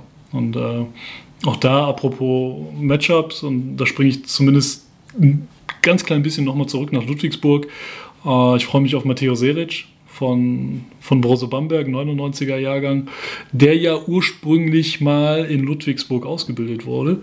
Ähm, und, und den eben ähm, ne, der, der in, für Baunach eine, eine tolle eine tolle Zweitligasaison gespielt hat, 14,6 Punkte, 5,2 Rebounds, richtig viele Minuten gesehen hat. Ähm, und den beispielsweise eben dann jetzt, ne, weil sie halt, weil sie jetzt eben in einer Gruppe stecken, dann äh, vielleicht sogar im direkten Duell oder hoffentlich auch mit mehr Minuten versehen, im direkten Duell gegen einen Ariel Hokporti zu sehen. Ähm, das, das wäre sicherlich eine ganz, ganz tolle Sache. Ähm, ja, und, und wäre nochmal ein Beleg dafür, wie toll dieses Baunacher, Jahr, nach, Baunacher Nachwuchsprogramm einfach ist, ähm, was ja leider Gottes ab kommender Saison wohl nicht mehr ganz so eng an die Brose, an Brose Bamberg angedockt sein mhm. wird, wie wir gelernt haben. Ja, stimmt. Ja. ja, wo du es ansprichst, so die Gruppe B, wenn ich mir jetzt nochmal vor Augen führe, ist so aus, aus der Perspektive Nachwuchsspieler schon so interessant. Also Fechter, Luke von Sloten, Philipp Herkenhoff, Frankfurt vielleicht ein Len Schaumann und Bruno Vricic, Bamberg, ähm, Matteo Seric oder wenn wir noch einen Nelson Weidemann auch aufführen wollen, Ludwigsburg, Ariano Porti, Berlin, natürlich ja, Jonas Matisek, vielleicht ein Malte Delov, je nachdem, wer da von den Nachwuchskräften da wirklich dann nach München führt, ist die Gruppe eigentlich aus der Perspektive ganz, ganz spannend zu sehen. Und ich meine, es gibt ja auch Stimmen, die, die vielleicht auch sagen, okay, diese Nachverpflichtungen hätten auch gar nicht in dem Umfang sein müssen, hätte die mal äh, Nachwuchskräften noch mehr Minuten geben können. Das wird bei dem einen oder anderen Team dann auch glücklicherweise kann man sagen, aus, aus deutschem Nachwuchsbasketball sich dann auch bestimmt der Fall sein. Ja, ja ist spannend. Ja, vielleicht aber auch tatsächlich, ne, ähm, weil es eben gar nicht anders geht. Also, wie wir es ja nun mal eben ne, theoretisch mal durchgespielt haben bei, bei Fechter. Also, man sagt, ey, du, du hast eben einen, noch, weiß der Henker, was, was passiert jetzt in den kommenden Tagen, aber du hast einen relativ überschaubaren Kader. Die, die Größe ist jetzt nicht so, so riesig, deine, deine Bank ist nicht so wahnsinnig tief. Also, bist du sicherlich eben darauf angewiesen, mehr von den Jungs äh, von der Kette zu lassen und ähnliches könnte ich mir unter anderem auch sicherlich bei, bei Frankfurt vorstellen, ähm, die schon angekündigt haben, eben den von dir genannten äh, Len Schaumann mitzunehmen, Bruno Würzic mitzunehmen, Maxi BG soll wohl mitkommen, wahrscheinlich auch Aaron Kaiser. Ähm, also da, da hast du schon echt, echt viele Jungs, ähm, ja, die man da von der Kette lassen kann. Ähm, ob das die Jungs sind, die dich dann vielleicht auch später in den Playoffs, sprich in der zweiten Phase dieses Turniers, äh, dann, dann richtig jetzt schon weiter nach vorne bringen können, bleibt abzuwarten. Ne? Aber es ist definitiv äh, einfach mal eine, eine, gute Bühne und eine gute Möglichkeit, die, die Jungs äh, ja, noch mehr zu integrieren. Hm, ja. Vielleicht wenn wir so ein bisschen schon, wenn du so ein bisschen Ausblick andeutest, willst du so weit gehen, schon so ein bisschen ein, ein Bracket oder so das durchzutippen oder ist es noch vielleicht äh, zu weit in die Zukunft und wir, wir sprechen da vielleicht nochmal vor. Big Bad Bra Bracketology. Ich glaube, dazu sollten wir eine, eine, gesonderte, ähm, eine gesonderte Folge machen. Vielleicht so tatsächlich kurz bevor es ins, ins Turnier geht. Ähm, wie gesagt, ich hatte mich mit den, mit den ganzen Zahlen mal auseinandergesetzt, aber wenn wir da jetzt nach äh, gefühlt schon knapp zwei Stunden nochmal mehr in die Tiefe gehen, dann sprengt das total den Rahmen. Ähm, ja, aber es ist definitiv, ähm, wird, ich gehe davon aus, es wird sich auch noch an, an der einen oder anderen Stelle ein bisschen was tun, was, was die Kader angeht. Ähm, ne, und, und dann auch vielleicht dass man noch mehr, noch mehr ein Gefühl dafür bekommt, okay, wie, wie sehen die Mannschaften dementsprechend aus ähm, und, und mit was für einem Schwung gehen die dementsprechend in, in dieses Turnier hinein. Hm, ja. ja. bevor wir jetzt zu sehr noch weiter ins Detail gehen, Jörg, ähm, können wir das jetzt vielleicht langsam ausklingen lassen. Ähm, zum Ende hatten wir ja in unseren Podcast-Folgen immer sowas für die Crowd gemacht und hatten ja, da wir immer während des Saisonverlaufs ja so vor dem Wochenende gesprochen hatten, da auch unter anderem auf die Spieltage geblickt haben, ja immer so ein, so ein Tipp für die Zuhörer, ein Spiel herausgepickt, was sich lohnen sollte ähm, anzuschauen. Das ist natürlich momentan noch nicht möglich, aber vielleicht mal aus einer anderen Perspektive, Jörg, in der basketballlosen Zeit hast du da irgendwelche ich meine, es wurden ja so viele Klassiker-Spiele hochgeladen, egal welche Liga, Nationalmannschaft. Hast du da irgend, bist irgendwas hängen geblieben, außer The Last Dance, irgendwie ein Spiel, wo du sagst, okay, das war geil, das, das können sich die, die Zuhörer ähm, auch nochmal anschauen, bevor es dann wirklich wieder Live-Basketball gibt?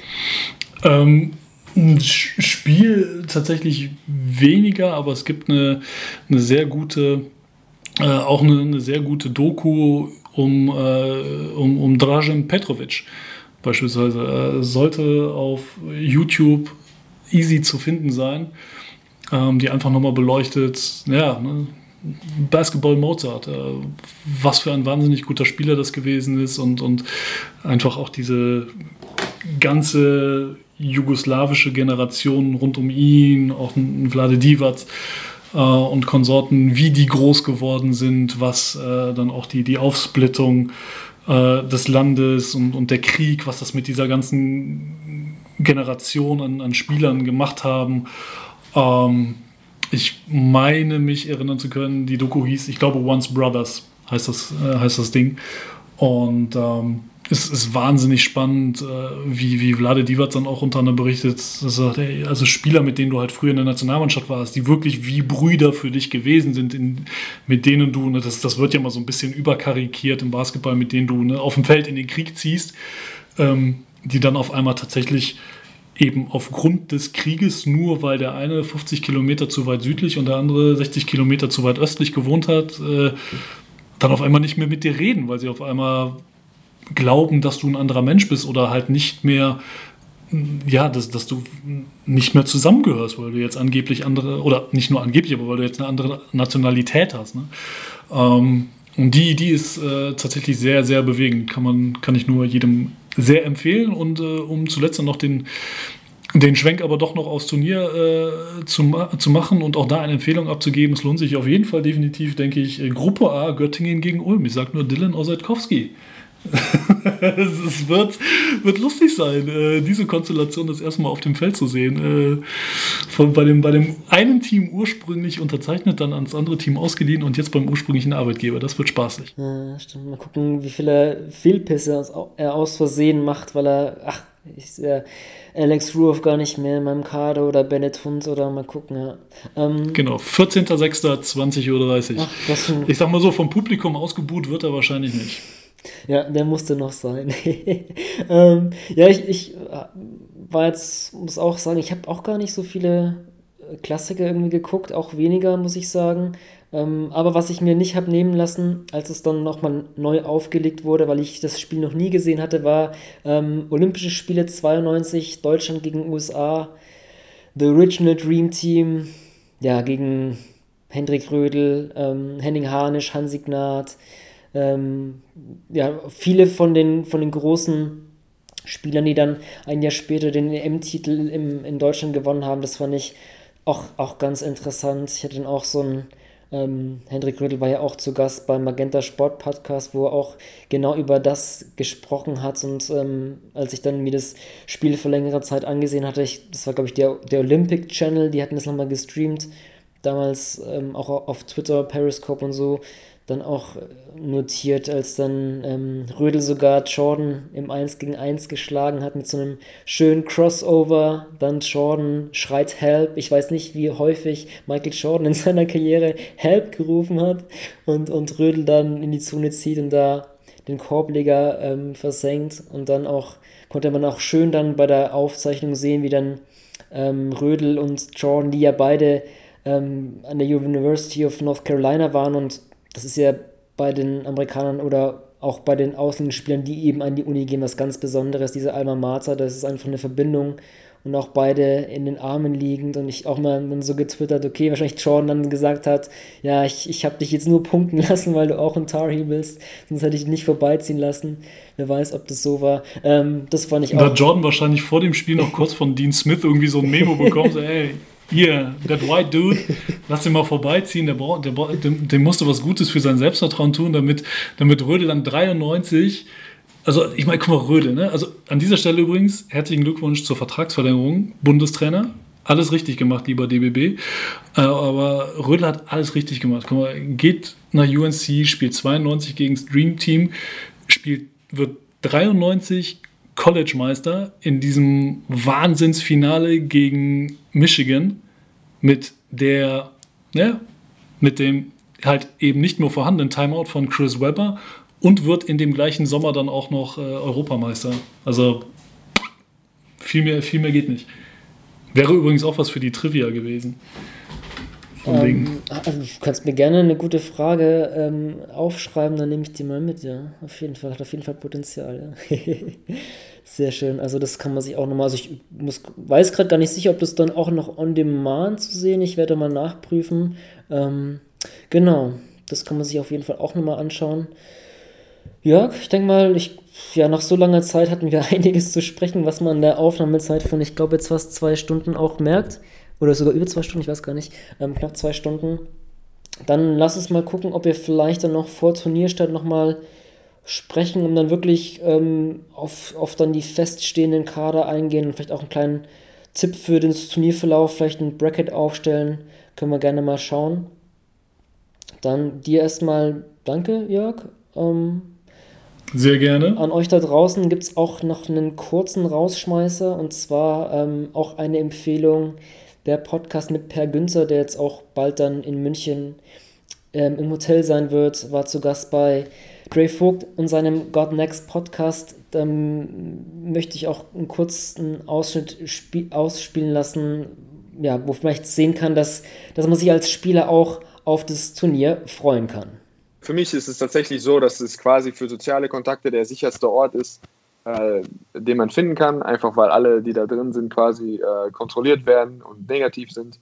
Äh, das heißt, man kann sich auch umarmen, man kann äh, sich auch streicheln oder man kann auch machen, was man möchte. So.